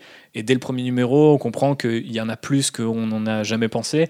Et c'est vrai que je trouve que c'était un- un- une belle rencontre, en fait, un peu au milieu dans l'expertise de Games Workshop d'un côté, euh, parce que Kieron Gillen comprend très bien cet univers, et en même temps l'expertise de Marvel d'aller ramener un artiste euh, qui vient d'Europe, qui va avoir euh, le bon feeling, la bonne patte, et aussi, tu vois, la construction en chapitre euh, qui fait que quand tu lis le premier numéro, tu as envie de lire le deuxième, le deuxième, tu as envie de lire le troisième, et ça, c'est un truc que tu pas du tout chez Boom, chez Titan, et même chez Warhammer Monthly, euh, parce que ça fonctionnait pas comme ça, tu vois. Donc, qu'est-ce que vous, vous en avez pensé quand c'est arrivé, quoi? Bah écoute, euh, moi, comme je l'ai dit, euh, j'étais très, très curieux. Je te dis, j'avais plus l'impression que c'était euh, au départ une sorte de produit un peu test. Et effectivement, le côté origin story recoupe vachement là-dedans. Et comme ils ont fait avec Ultraman aussi, on a oublié de dire, Marvel est aussi associé avec euh, la Toei, du coup, euh, tu me dis si j'ai une connerie, pour les produits Ultraman de Kylie Higgins, où pareil, ça commence par une origin story. Et il y a eu ensuite euh, Trial of Ultraman qui est la suite. Là, ils Faut ont pas, pas, confondre fait, Ultraman et Ultramarine, ça va être, de plus en plus compliqué. ni ce Ultra podcast. Méga, euh, ni, ni Ultramar. Donc bref, voilà. Kieron Gillen, Jason Burroughs, ça fait déjà vieux continent, donc c'est cool. Et effectivement, Jason Burroughs, c'est pas n'importe qui. Alors beaucoup de gens sont un peu, un cruels avec son style, et je l'ai été moi aussi, parce qu'à une époque, il dessinait pas comme ça. À une époque, il a vraiment un style beaucoup plus proche de Dillon, et qui était effectivement un style très cartoony et, et beaucoup plus compliqué. Il a fini par prendre beaucoup de galons, et effectivement, Soviet était une vraie, un vrai retour en grâce pour lui, parce que déjà retrouvé Garth Ennis, qui est un de ses vieux potes, il a fait du Alan Moore aussi. Jason Burroughs, c'est pas n'importe qui, attention. Mhm. Euh, il arrive et il te fait vraiment un truc qui est dans les codes esthétiques de ce que tu peux voir sur les boîtes de figurines. Ce qui pour moi m'a a toujours été un truc qui, me- qui me gêne en de- au demeurant. Quand j'ai vu le film Warcraft, par exemple, ça m'a vraiment gêné de voir les humains avec des, des- de voir des humains dans les armures de- Qui d'humains. de n'avait pas l'esthétique des C'est jeux. ça, alors que les orques étaient les orques des jeux, tu vois. Que là, pour le coup, on est vraiment à fond dans un truc qui pourrait être euh, une BD qu'on te vend quand tu vas acheter ta boîte de figurines euh, Marnus Calgar, on va dire.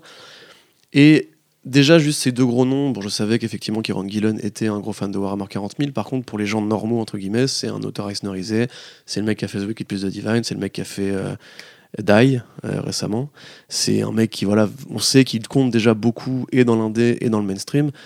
C'était assez agréable de le revoir justement. euh, Ouais, puis il y avait une vraie ça. continuité dans les hobbies de chacun, enfin de dire ah oui Gillen c'est normal en fait de le voir débarquer sur cette licence euh, pas- et notamment parce qu'il était déjà dans Die donc tu fais le lien GDR, jeu de plateau, jeu de figurines. Il y a des Warhammer En dans Week euh, Div. Ouais, ouais non c'est ça et parce que mais même même dans les éditos, enfin dans les dans les textes qu'il faisait pour pour Die, il, il parlait de sa passion Oui, en fait pour ce pour ce genre de, de, de- de divertissement.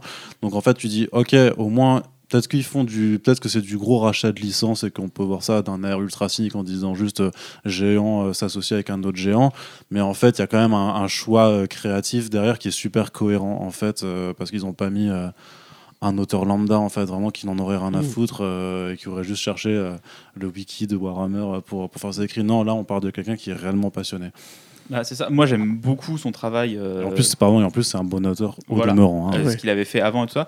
Et là, en fait, d'être allé le chercher lui, oh, c'est beau. La grosse bagarre. Ouais, c'est beau, c'est beau. D'être allé le chercher lui, c'est bien parce qu'en fait, il... on n'est pas comme euh, à l'époque de 2080 où c'est euh, des auteurs euh, très indés, euh, très punk et qui ne vont parler qu'à une petite partie euh, des joueurs euh, de figurines. On n'est pas euh, après chez euh, les auteurs qu'il y a eu chez Boom Studio qui sont les mecs qui ont déjà l'habitude de bosser sur, sur Black Library. Là, on va chercher un auteur de comics qui est connu, mais qui a des grosses porosités avec l'univers, qui le connaît. Et pour moi, c'était la meilleure annonce possible pour relancer euh, une collection Warhammer 40 000. Ouais. C'était le, en fait le mec qui faisait le pont entre tous les gens qui pouvaient être potentiellement intéressés par la licence. Et puis c'est des vedettes, encore une fois, et comme Arnaud l'a très bien dit, justement, c'est vrai que ça accompagne cette espèce de nouvel âge d'or dont tu parlais, à la fois pour le, la collection et la peinture de figurines et les jeux comme ça à collectionner, et aussi le JDR papier, parce que Dai, je pense que toi, justement, JB, qui est un gros joueur de JDR, euh, c'est typiquement ce genre de projet. Il y a d'autres projets comme ça récemment en comics qui ont été annoncés. Sur le côté, euh, en fait, être geek maintenant, c'est bon, c'est cool, et pas que pour les super-héros. Il faut qu'on arrête de cacher cette passion euh, pour des loisirs un peu nordiques. Dans les années 80, c'était que pour les mecs qui avaient des boutons et qui regardaient leur pierre marchand, tu vois. Aujourd'hui, on est devenu, à une- on est arrivé à une époque où en fait, ce qui est curieux et ce qui Où est Henri Cavill peut jouer à Warhammer. où Henry Cavill peut jouer, peut se prendre en photo en regardant une figurine avec les yeux de l'amour, Mhm. et tout le monde trouve ça super cool, tu vois. Et en vrai, moi, je l'ai vraiment vu, vécu comme ça. Je me suis dit pour un, un, un, un- un novice, on va dire. euh, un novice, tiens, c'est un noubi et un novice à la fois, c'est un novice. Euh, il peut se dire simplement, ok, le produit d'appel est intéressant parce que c'est deux grosses rostas et qui font aussi quelque part le pont avec 2080 parce que 2080 encore aujourd'hui forme les grands scénaristes indés et énervés euh, d'aujourd'hui. T'as plein de mecs encore sur le marché actuellement qui viennent de, de cette école-là. Et puis encore une fois, enfin, Jason Burroughs, vraiment, je te jure qu'au Royaume-Uni, c'est, il arrive dans un comic shop, les gens s'évanouissent, tu vois, c'est pas n'importe qui. On peut trouver que c'est moche, hein, mais vraiment, c'est l'un des plus grands britanniques, super. euh, Enfin, moi, j'étais super content. J'adorais Punisher Soviet. Euh, j'ai- Mais, mais moi, c'est là où j'ai trouvé l'annonce de la série, du concept des auteurs, etc. J'ai vu un vrai, euh, un vrai changement. Euh, tu vois, euh, je sais qu'il y avait même des gens que j'estimais beaucoup dans cette communauté Warhammer qui est souvent très soudée, très ouverte. Il y avait eu une levée de bouclier et d'un coup, j'ai vu les défenses s'abaisser quand les gens ont vu les premières planches. Et notamment ces splash pages où tu as Marnus Calgar qui explose des cultistes à bout portant et où les gens se sont dit Ah, mais attends, putain, regarde le mec qui respecte les proportions de l'armure, il y a tel kit, il y a hmm. telle référence. Oh, regarde les décors, c'est les décors du kit de décor que tu peux monter. Alors, nous, c'est vrai que on le dit souvent avec les codex. Les illustrations doivent aller plus loin que ce que Games Workshop vend parce que c'est un, un univers qui doit vivre aussi par l'imagination des fans. Mais quand tu crées un produit potentiellement d'appel qui euh, à la fois doit aider euh, les gens à rentrer dans Warhammer 40 000 mais doit aussi satisfaire les fans, reconnaître un kit, reconnaître des éléments des- des- du vocabulaire visuel, c'est super cool. Il y a aussi ça dans la série qu'ils ont fait ensuite dans Sister of Battle où tu retrouves des éléments de décor qui sont des éléments de décor, des éléments de terrain que tu, peux peux monter, peindre et, et jouer, tu vois. Et, ça, et ça, pour nous, c'est assez ouf. Et, euh, et- effectivement, je trouve, je trouve que c'est très cool. Et même l'idée, en fait, de, de prendre Marnus Calgar comme, comme héros, c'est vite imposé comme une évidence une fois qu'on a vu les premières planches et qu'on s'est dit, ah ouais, ok, ils vont faire ça.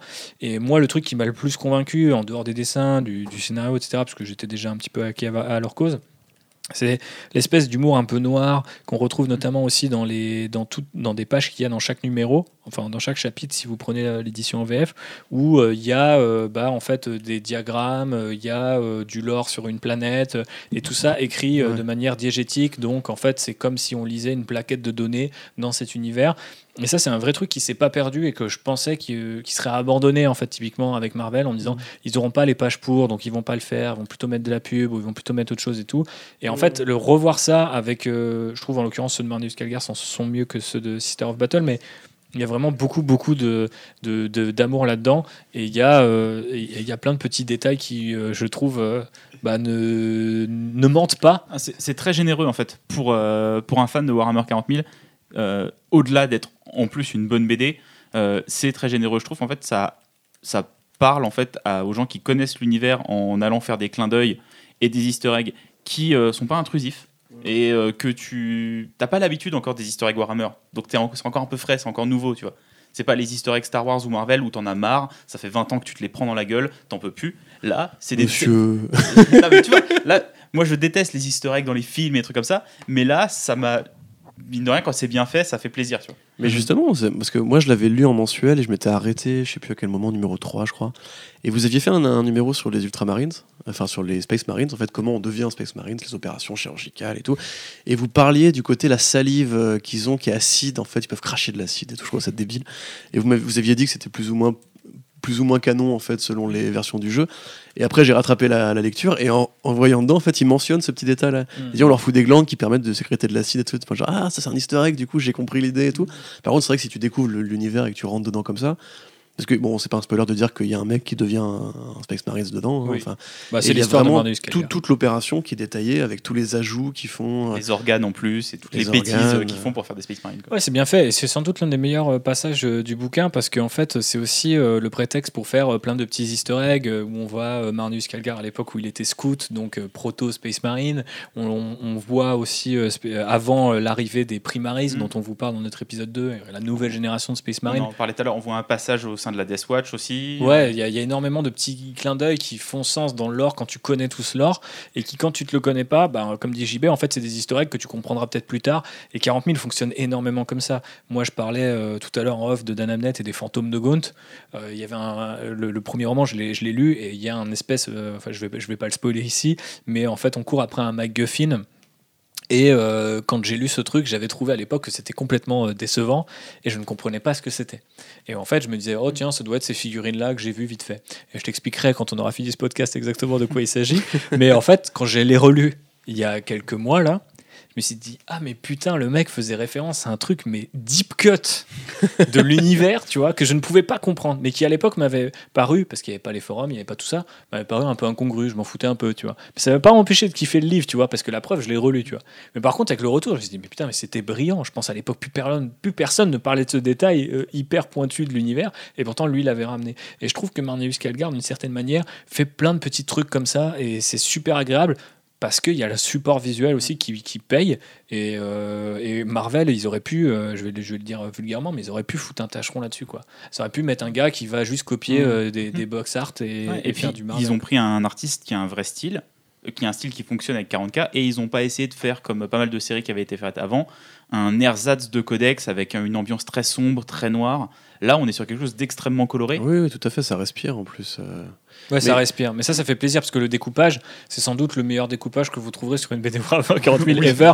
Il y a- en fait, il y a une vraie expertise. C'est ça qui est en fait intéressant, c'est que euh, nous qui connaissons et l'univers des comics et l'univers de Warhammer 40 000, quand on a vu cette association-là et quand on a vu les premières planches, j'ai dit à tout le monde, et notamment les gens qui lisent très peu de BD et très peu de comics, vous allez voir. Ça va être la frappe. Vous allez lire et vous allez apprécier. Vous allez voir la différence entre une BD d'exploit pure et une BD d'exploit qui est fait avec des gens qui ont envie de raconter quand même un truc et de faire les choses bien. Et ça se sent direct dans les cadrages, dans les découpages, dans euh, juste la narration, euh, la façon aussi de, tu sais, ce- ce savoir-faire de, de- du cliffhanger, de, tu vois, genre, t'as as envie de lire la, la page suivante, et puis euh, euh, Kieran Gillen continue de donner. C'est-à-dire que même la dernière page du bouquin, elle est encore une référence, et tu sais, c'est- ça ne s'arrête jamais, quoi. Ce que je voulais vous poser comme question, mais euh, juste d'abord, on oublie de dire, c'est gore aussi. C'est gore, ouais. y a de la Bah, violence, ça il y a du sang. respecte l'univers Voilà. Warhammer 40 000. Quoi. C'est Donc, c'est- euh, le- pas justement truc, truc- truqué par euh, Ah bah, Mickey qui ah a bah dit non, euh, non, c'est pas on enlève Disney, euh, c'est pas, pas ça. Quoi. JB, parle-moi de ce que tu me disais tout à l'heure en off avec euh, Bah, en fait, il y a une un- scène en Il particulier. y a, moi, il y a une, il y a une- on va dire, c'est une double page euh, où tu reconnais l'humour de Kieron Gillen, c'est-à-dire qu'il fait des punchlines d'actionneurs des années 90 Ouais, complètement. ouais. avec euh, Marius Calgar qui est sur un tank, qui est en train de défoncer un mur et il dit ils peuvent pas défendre les murs s'ils ont plus de murs. Ça, c'est vraiment ultra bête, mais c'est fait avec suffisamment de subtilité pour que ça soit drôle. Et la page d'après, euh, il y a tout un monologue interne de Marneus qui, est qui affronte des Space Marines du chaos et qui dit Ouais, mais c'est des mecs, ça fait 10 000 ans qu'ils se sont battus, euh, ils ont un entraînement, euh, ils, ils ont une expertise du combat, mais c'est devenu des monstres, c'est devenu des abominations. Et tu vois qu'il vraiment, il utilise des termes qui sont très très violents et très très durs pour parler des Space Marines du chaos, pendant que lui, il est en train d'arracher les membres de type en face de lui. Quoi. Donc il a pas, pas, il a pas conscience d'être lui aussi une abomination. Ouais. Et il y a vraiment cette- ce côté Warhammer 40 000 où euh, tout le monde est le méchant, mais personne n'en a conscience. Ouais, en plus, cette espèce d'humour à froid, euh, Ouais. très anglais, justement, parce qu'on n'a pas peut-être pas décrit le. le- le- comment dirais-je La structure formelle, on va dire, du bouquin, c'est il y a un techno-prêtre qui, parler, euh, ouais. qui est archiviste et qui, du coup, bah, fait l'histoire de Marneus Calgar, donc le grand maître de chapitre de l'Ultramar. Et ça lui permet justement au, au héros de raconter son histoire. Donc c'est une origine historique qui est mieux digérée que point A, point B et tout. Parce qu'on y revient à plusieurs reprises. Il y a ce côté un peu shakespearien dont tu parlais euh, tout à l'heure pour les résidents russes, parce qu'il y a vraiment l'identité du héros qui est remise en question, la Mhm. trahison, Voilà. le destin, l'appel Voilà. du destin, Et l'appel puis des bon, muses. le- et tout. l'origin story répond aux événements du présent aussi. Donc il y a Exactement. un parallèle qui est fait entre les deux. C'est pas juste un flashback gratuit. Et ça, ça fait très penser à un truc super-héroïque. Ouais, dans le, bien sûr. bon, dans, dans, le- dans, le bon sens, dans le bon côté du terme et dans euh, vraiment ce savoir-faire, encore une fois, j'y reviens, euh, Marvel, en fait. Ouais. C'est-à-dire que moi, euh, en fait, euh, ce qu'on voyait dans cette fameuse levée de bouclier, c'était oh, ils vont simplifier, ils vont rendre ça politiquement correct, euh, ça va être un truc super-héroïque euh, naze avec les Space Marines sont euh, des héros, euh, tu vois, des chevaliers blancs. Et en fait, ce qui est super intéressant, c'est que du coup, tu as une espèce de, de réponse à ça directement dans le bouquin, un peu comme s'il avait un peu anticipé peut-être les critiques. Et moi, je trouve, ça, je trouve ça vraiment très cool parce qu'il utilise un peu vraiment le savoir-faire de toute sa carrière et en même temps, on sent quand même la passion derrière et la combinaison des deux est super intéressante. Mm. Ouais, et puis tu as tout ce côté, euh, justement, le technoprêtre qui parle avec des 0 et des 1 et qui va chercher des, des données dans son disque interne, genre il, il accède aux données euphémisme, il accède aux données ironie, etc., pour pouvoir faire des, des blagues. Et du coup, il t'explique, attention, là, ça va être une blague et tout. Et pareil, oui, comme tu disais, les punchlines d'actionneurs, mais c'est incroyable. Enfin, t'as un moment donné où justement le technoprêtre lui dit, oh, putain, mais ils sont quand même super nombreux. Et il fait, oui, remédions à ça. Et il, le- il les découpe tous, tu vois. C'est vraiment très bête. Et même le, bah, le, le technoprêtre, la, sa la conclusion du technoprêtre sur comment mieux défendre la ville et mieux défendre la planète, c'est faudrait augmenter la précision des tirs Comme ça, on dépenserait moins de munitions. Ouais. Et Marius Carrier, il fait Ouais, donc en fait, si on tire dans la tête de nos ennemis, on va gagner. Euh, oui, c'est ça. Ok, merci. Et c'est vrai que euh, là, là-dessus, ça s'invente pas.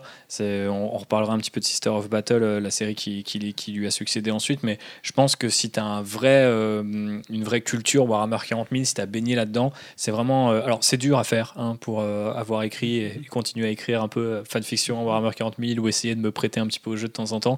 C'est vraiment que c'est dur de se mettre dans ce mood et de sonner juste à chaque fois. Parce que en fait, le, ton est tellement maximal que quand tu le fais mal, ça se voit en fait que c'est timide en fait. Et parfois même Dan Abnett, qui je pense est pour moi limite, on n'en a pas parlé, mais il y a une connexion avec les comics. Dan Abnett a écrit énormément de, de, Sans de- déconner. de, de bouquins, euh, que ce soit Aquaman chez DC ou les Gardiens de la Galaxie euh, dans une version très Warhammer On va, on 40 va 000 oublier un peu Aquaman, deux secondes. Oui. C'est Dan Abnett et Andy Lanning, c'est une immense saga euh, cosmique avec les Gardiens de la Galaxie, avec tout ce qu'on sait des grands événements qui ont fédéré la ligne cosmique de Marvel pendant 5 ans, un truc comme ça. Enfin, c'est quasiment tous les Realm of Kings, War of Kings. Et justement, c'était assez intéressant. Maintenant, c'est un mec qui est très fort, je pense, pour tout ce qui est culture d'imaginaire, Ouais. total, global, on va dire. Euh, c'est bien lui qui fait un truc chez Valiant aussi, euh, Arnaud.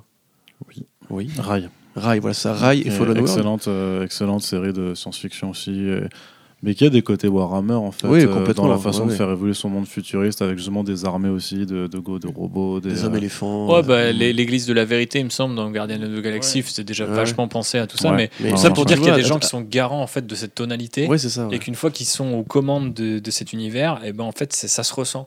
Et je trouve que Gillan, qui pourtant n'avait euh, jamais signé depuis ses premiers contrats un truc avec Games Workshop, quand tu le revois dessus, tu te dis ah ouais tout de suite c'est un mec qui a l'oreille en fait si j'ose dire pour ces trucs là.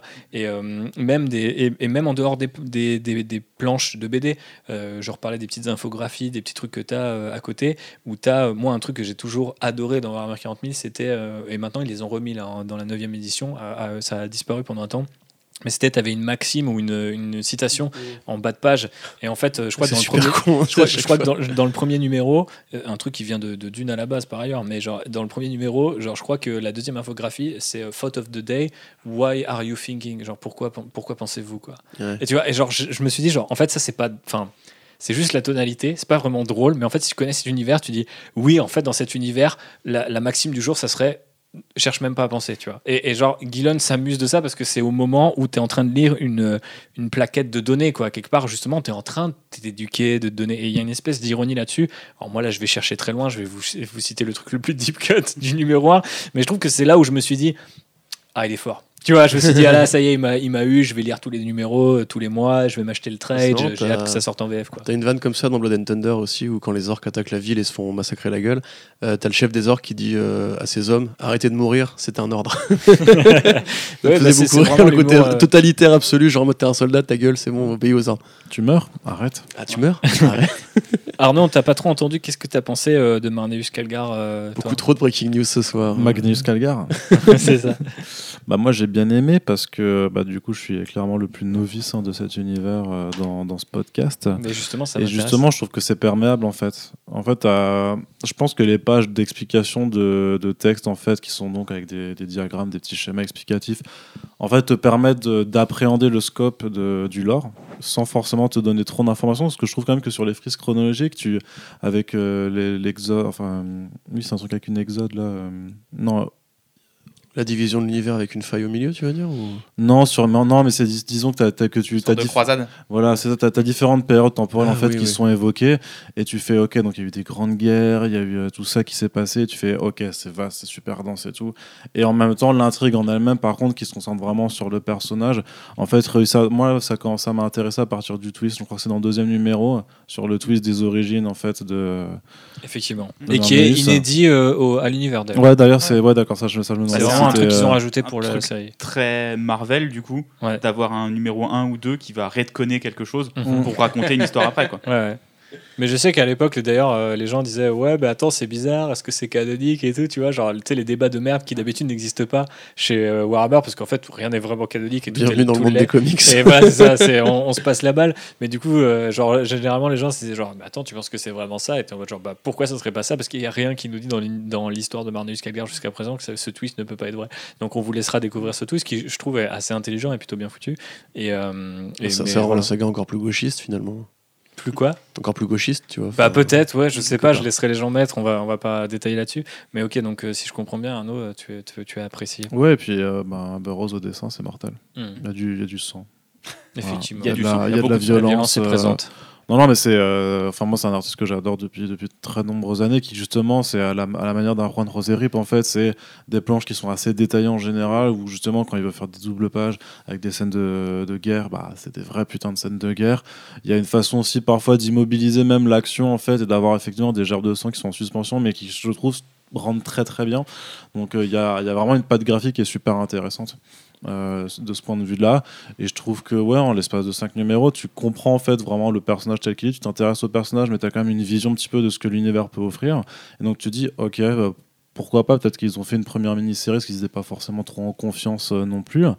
Mais euh, au moins, là, je trouve que le job est rempli, notamment pour des gens qui connaissent pas en fait. Je dirais, enfin, j'imagine que ça peut satisfaire aussi des, des La amateurs, des, des amateurs, mais disons que vraiment, si tu veux rentrer dans le- dans l'univers, j'imagine que c'est quand même vachement plus sympa de- d'avoir ce genre de- d'album plutôt que d'aller chercher du côté de Démonifuge, euh, Mm. machin quest. Bah, euh, surtout qu'ils seront plus difficiles à trouver euh, aujourd'hui. Même par rapport à ce qu'a fait Higgins sur Ultraman, sans manquer de respect à Higgins, qui est un bon scénariste demeurant sur Radiant Black et d'autres produits Sentai à côté, euh, c'est le jour et la nuit en termes de qualité.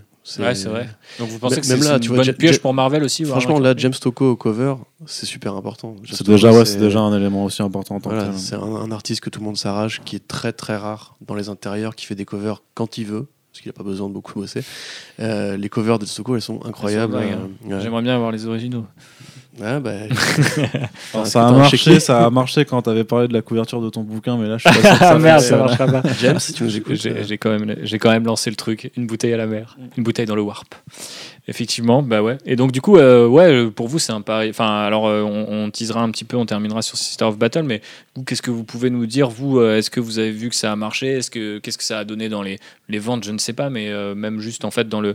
Moi, j'ai l'impression qu'il y a une première réussite au-delà des au-delà des, des chiffres qui est que quand j'ai suis quand j'ai préparé ce podcast et que j'ai retapé euh, Warhammer 40 000 comics, en fait j'ai vu qu'il y a des très gros médias qui en ont parlé justement parce que c'était Marvel et qui ont fait des articles un peu euh, des fiches explicatifs ou euh, pourquoi c'est bien, etc. Alors bien sûr Kieron Gillen, euh, beaucoup de gens sont rentrés par la porte de l'auteur et je pense que c'est important de le rappeler. Corentin, tu le faisais tout à l'heure. Mais euh, c'est vrai que euh, pour moi c'était déjà une première réussite et c'est assez surréaliste de voir qu'il y a du alors euh, un peu tout, hein. il y a du polygone, il y a du screen rant, etc. Mais j'étais en mode genre jamais j'aurais vu du Warhammer 40 000 là-dessus, tu vois, avec Ouais, mais après, c'est après c'est l'avantage d'être chez Marvel. Ouais, Parce que en fait, la, la- la façon de fonctionner de ces médias font, et c'est même le cas avec ce qu'on fait sur Comics Blog ou avec First Print, c'est que de toute façon, tu peux pas te passer en fait de ce que fait Marvel. C'est le Mm. plus, c'est l'un des plus gros obligé acteurs de l'entertainment. Donc le fait qu'ils s'associent, je veux dire, euh, même là, tu vois, les, les- ils, ils ont annoncé récemment des, des nouvelles adaptations en comics des, des romans Wildcards de, euh, chapeautés par George Martin, qui, qui ne vivent plus en fait techniquement, qui vivaient plus depuis des années. Et là, d'un coup, ça te permet de avoir un énorme coup de projecteur sur, alors sur des trucs qui sont sûrement très bien, mais qui, qui, qui n'existaient pas forcément. Et d'un coup, ça passe dans le très grand public, dans le gros mainstream, parce que maintenant, en fait, tu as, Marvel qui est euh, l'un des premiers, ouais, l'un des premiers pourvoyeurs Mhm. de, de- de divertissement au monde, qui, est, qui, prend ta, qui prend ta licence. Donc je pense que c'est c'est très bénéfique, en fait. Et puis, comme tu l'as dit avant, de toute façon, vu que Warhammer, c'est devenu un peu cool, enfin, des figurines, euh, enfin, ça, ça- c'est c'est plus devenu le truc de d'otaku, je sais Tu peux pas continuer à on baiser en peignant des figurines. tu. Ouais, c'est ça, tu ça peux tu dire. effectivement, tu peux avoir des relations sexuelles et peindre des figurines en même temps. D'ailleurs, j'avais une question à vous poser là-dessus. Non, mais tu vois ce que je veux dire, c'est que c'est devenu maintenant, c'est si Marvel fait, Marvel peut faire des burgers demain, on sera obligé de- d'en d'en parler limite, tu vois. Bah ouais. Non, mais genre Il vraiment. n'y a pas hein. les comics KFC, euh, je c'était chez Ça, c'était chez DC, ça. Euh, ouais. On n'en en parle- parlons pas, n'en Ouais. parlons Et pas. il y en a eu le Spider-Man Burger chez Quick il y a quelques années, c'était pas bon. C'est vrai. Mais d'ailleurs, la puissance de la marque Marvel, c'en est à tel point que quand des sites comme CBR qui sont très forts pour manipuler le, le SEO, les gens, leurs les, les gens savent et sauront, quand ils parlent de, de l'incal de Moebius et Jodorowsky, ils disent euh, le réalisateur de Thor 4 euh, arrive pour faire un film sur une BD française à la con et tout. Donc effectivement, la marque Marvel, elle est très puissante et le fait de, justement. Tout à l'heure, tu posais la question euh, pourquoi Games Workshop, Games Workshop a été chercher Marvel. Je pense que c'est une question qui a autant de sens que de dire pourquoi Games Workshop a été cherché, aurait été cherché Blizzard en fait. Hmm. Marvel, c'est qu'on le veuille ou non, parce que c'est pas forcément un facteur de qualité, euh, c'est les darons du game. Point. Et au niveau des ventes, ça a toujours été plus ou moins le cas. DC et Marvel se tirent la bourre, mais Marvel a toujours eu une Ça petite fait avance. de très très très nombreuses années que maintenant, depuis euh, Rebirth, et les premiers mois euh, de Rebirth en 2016, qu'en fait Marvel est premier tous les mois, tout le temps. Ouais. Mais à part En que fait. même au début des New 52, quelques Je crois qu'il y a là, peut-être il y a eu euh, Marvel qui a pris en l'avance. quoi. 2018 quand il y a eu le Detective Comics 1000, peut-être que la DC était repassé euh, premier en termes de volume ou de, ou de Et chiffre. tu tu vois. penses que Warhammer Mais 40 c'est 000, tout, quoi. ça s'ajoute à la balance ou ça s'adresse plutôt à une niche? Bah, de ce qu'on a regardé, c'était 25 000 pour euh, Ouais. le premier numéro dans les comic shops, donc c'est pas énorme. hein, c'est euh, en tout cas pour Marvel, ce serait, ce serait pas terrible pour un premier numéro, parce que les numéros 1 de Marvel en général vont plutôt dans les 70 000 euh, pour être assez, assez bien. Mais après, ça reste du Warhammer, c'est une première tentative sur, euh, sur la licence à ce moment-là. J'imagine que eux-mêmes savaient pas forcément à qui ils allaient pouvoir parler. Que ce soit aux joueurs qui se disent cool, des comics de mon univers, ou alors des gens qui se disent ah tiens, peut-être une porte d'entrée parce qu'en plus l'équipe créative est cool. Donc je- j'aurais envie de dire que c'est pas que c'est quand même pas mal. Sachant Oui, qu'il y a une double distribution qui est assez bizarre, c'est que les numéros arrivaient en comic shop, puis arrivaient chez Games Workshop, enfin étaient Aussi, vendus ouais, dans mais, les alors- mais dans ce cas, euh, dans ce cas-là, tu vois. c'est-à-dire que nous, on a par contre pour suivre les ventes quand ils fait dans les Game Workshop, bah, on peut pas les suivre en fait. Mm. Sachant que les, les, co- les- enfin, les ventes de pas mal de séries Conan qui sont plus secondaires au run principal, on va dire, on n'est pas forcément beaucoup plus haut. On est un peu plus haut, on n'est pas beaucoup plus haut parce que Mm. Conan c'est plus vieux et tout, c'est plus grand public, il y a eu des Mm. films. Mais euh, pareil, je pense qu'ils ils comptent sur le fait que cette petite niche euh, de fans est très fidèle. Parce que de fait, et je pense Mm. que vous le prouvez au quotidien, euh, un fan de Warhammer s'intéresse à tout ce qui est Warhammer. Maintenant, pour moi, on pourra embrayer après pour euh, l'ouverture sur la suite. Je trouve ça vraiment intéressant justement euh, ce partenariat qui pour moi est vraiment très non-sensique. hein. Bah, quand on y réfléchit par rapport aux origines, c'est vrai qu'il est très Oui, c'est ça. Bah, après, encore une fois, voilà, tout façon, on a dit maintenant appartient à une boîte qui fait des jeux vidéo, donc euh, pas. franchise et qui veulent pas tâcher la licence, mais quelque part ils font des comics Rock, Trooper pour faire des jeux vidéo à la con sur PC pour vendre au marché allemand et qui vont qui vont vendre euh, 100 000 boîtes le vent dans le dos et ils sont contents avec ça, tu vois. Donc euh, peut-être qu'il y a des variations dans le capitalisme qui font que tout n'est pas forcément aussi grave ou aussi sale. Moi, quelque part, j'ai vraiment envie d'être content de ce premier produit. Je trouve vraiment qu'il est très bien, il n'y a pas de souci. Ils se sont donné les moyens de faire un truc qui, qui est intéressant pour un lecteur de BD qui n'est même pas forcément un fan de Warhammer. Maintenant, pour la suite, euh, ça fait trois ans qu'ils ont lancé le partenariat. Il y a eu deux mini-séries. On n'est pas du tout sur un tir en rafale euh, comme les comics Conan, même quelque part comme Ultraman, qui a tiré plus vite sur cette deuxième mini-série. Je crois que la première la première n'était pas finie quand ils ont annoncé la suite.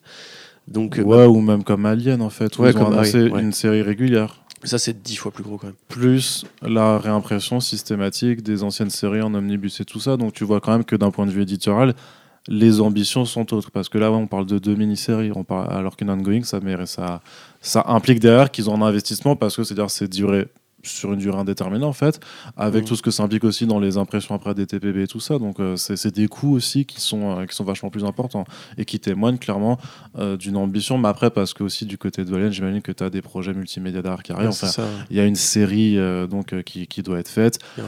La licence doit se développer ailleurs également. Donc voilà, il y a tu vois il y a, il y a tout un tout un, panel de choses qui, qui doit arriver. Warhammer, mis à part les figurines, je crois pas qu'il y ait de Bah film. si, de justement, c'est ce que j'allais dire, c'est qu'à mon avis, ils parient sur l'avenir. C'est-à-dire que comme ça redevient un peu cool et que je pense pas que la licence va coûter très cher, ils doivent se dire qu'à un moment donné, il y aura un nouveau Dawn of War ou, ou une adaptation qu'Henry Cavill pourra jouer au Russe euh, ou l'Empereur ou ce que tu veux avec, euh, avec Ben Affleck qui jouera son ennemi juré. Mais à mon avis, je pense qu'ils ils comptent sur le fait qu'aujourd'hui, tu vois, c'est comme il y a un film Donjons et Dragons qui est en développement là actuellement. Ouais, euh, ça fait des années, ouais. Ouais, ouais, il y a, le, Ouais, les, il y a les maîtres de l'u- de l'univers qui reviennent. Tu vois, je veux dire, on est quand même à une époque où tout ce qui était geek et un peu honteux ou absurde des années 80-90 est en train de percer parce que Hollywood euh, se dit qu'il il y a de la thune à faire en fait. À mon avis, je pense qu'ils visait des, des gars de 40 ans et là quoi. C'est Ouais, eux, ouais, bah qui ont la bonne tunasse. hein. Après, à la différence que du coup, les comics aliens peuvent, par exemple, parce que c'est des univers en plus assez proches, mais genre peuvent exister en tant que tels et vont intéresser les fans d'Alien. Et je pense que l'idée que là euh, a Games Workshop, c'est que ça reste, malgré ce nouvel âge d'or, ça reste quand même un milieu qui a, qui a du mal à aller toucher des gens qui justement euh, s'intéressent à d'autres médias ou en fait vont pas fréquenter ces boutiques parce que c'est des boutiques ultra spécialisées. Et donc en fait, euh, tu vas pas dans un Games Workshop par hasard. Enfin maintenant, les boutiques s'appellent Warhammer parce qu'il y avait aussi cette hérésie là, tu vois, de genre je trouve où les Warhammer dans un truc qui s'appelle pas Warhammer, mais bon peu importe. Et donc du coup, c'est un peu aussi une autre stratégie différente, je pense, avec Marvel, de dire le gars qui va en comic shop et qui veut un truc, je sais pas, de SF militaire un peu violent, il va lire ça, il va dire ah putain c'est des figurines derrière et hop il va découvrir ce truc là. Et c'était un peu la même stratégie avec la Black Library au début, c'est-à-dire qu'en fait c'était surtout des fans qui lisaient, mais du coup ça permettait de foutre dans des rayons de la Fnac, je je donne l'exemple, des bouquins Warhammer et du coup tomber dessus euh, dans ton rayon de, de fantasy ou de, de SF.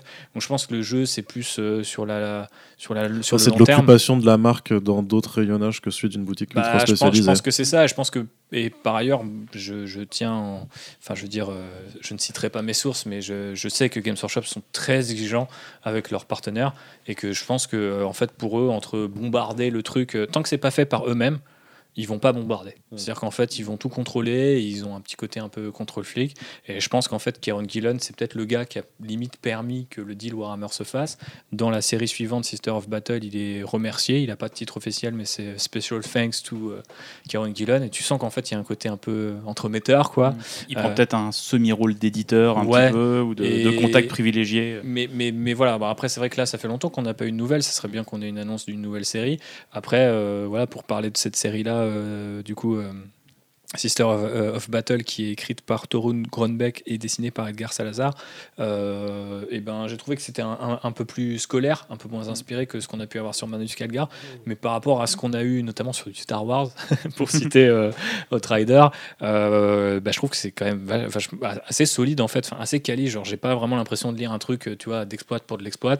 Il y a pas mal de bonnes idées, encore une fois des références, etc. Euh, il y a même sur la fin une espèce de teaser qui laisse entendre que toutes les séries Warhammer 40 000 euh, qui, euh, par Marvel pourraient être citées. On vous laissera découvrir quand ça arrivera, j'espère en VF.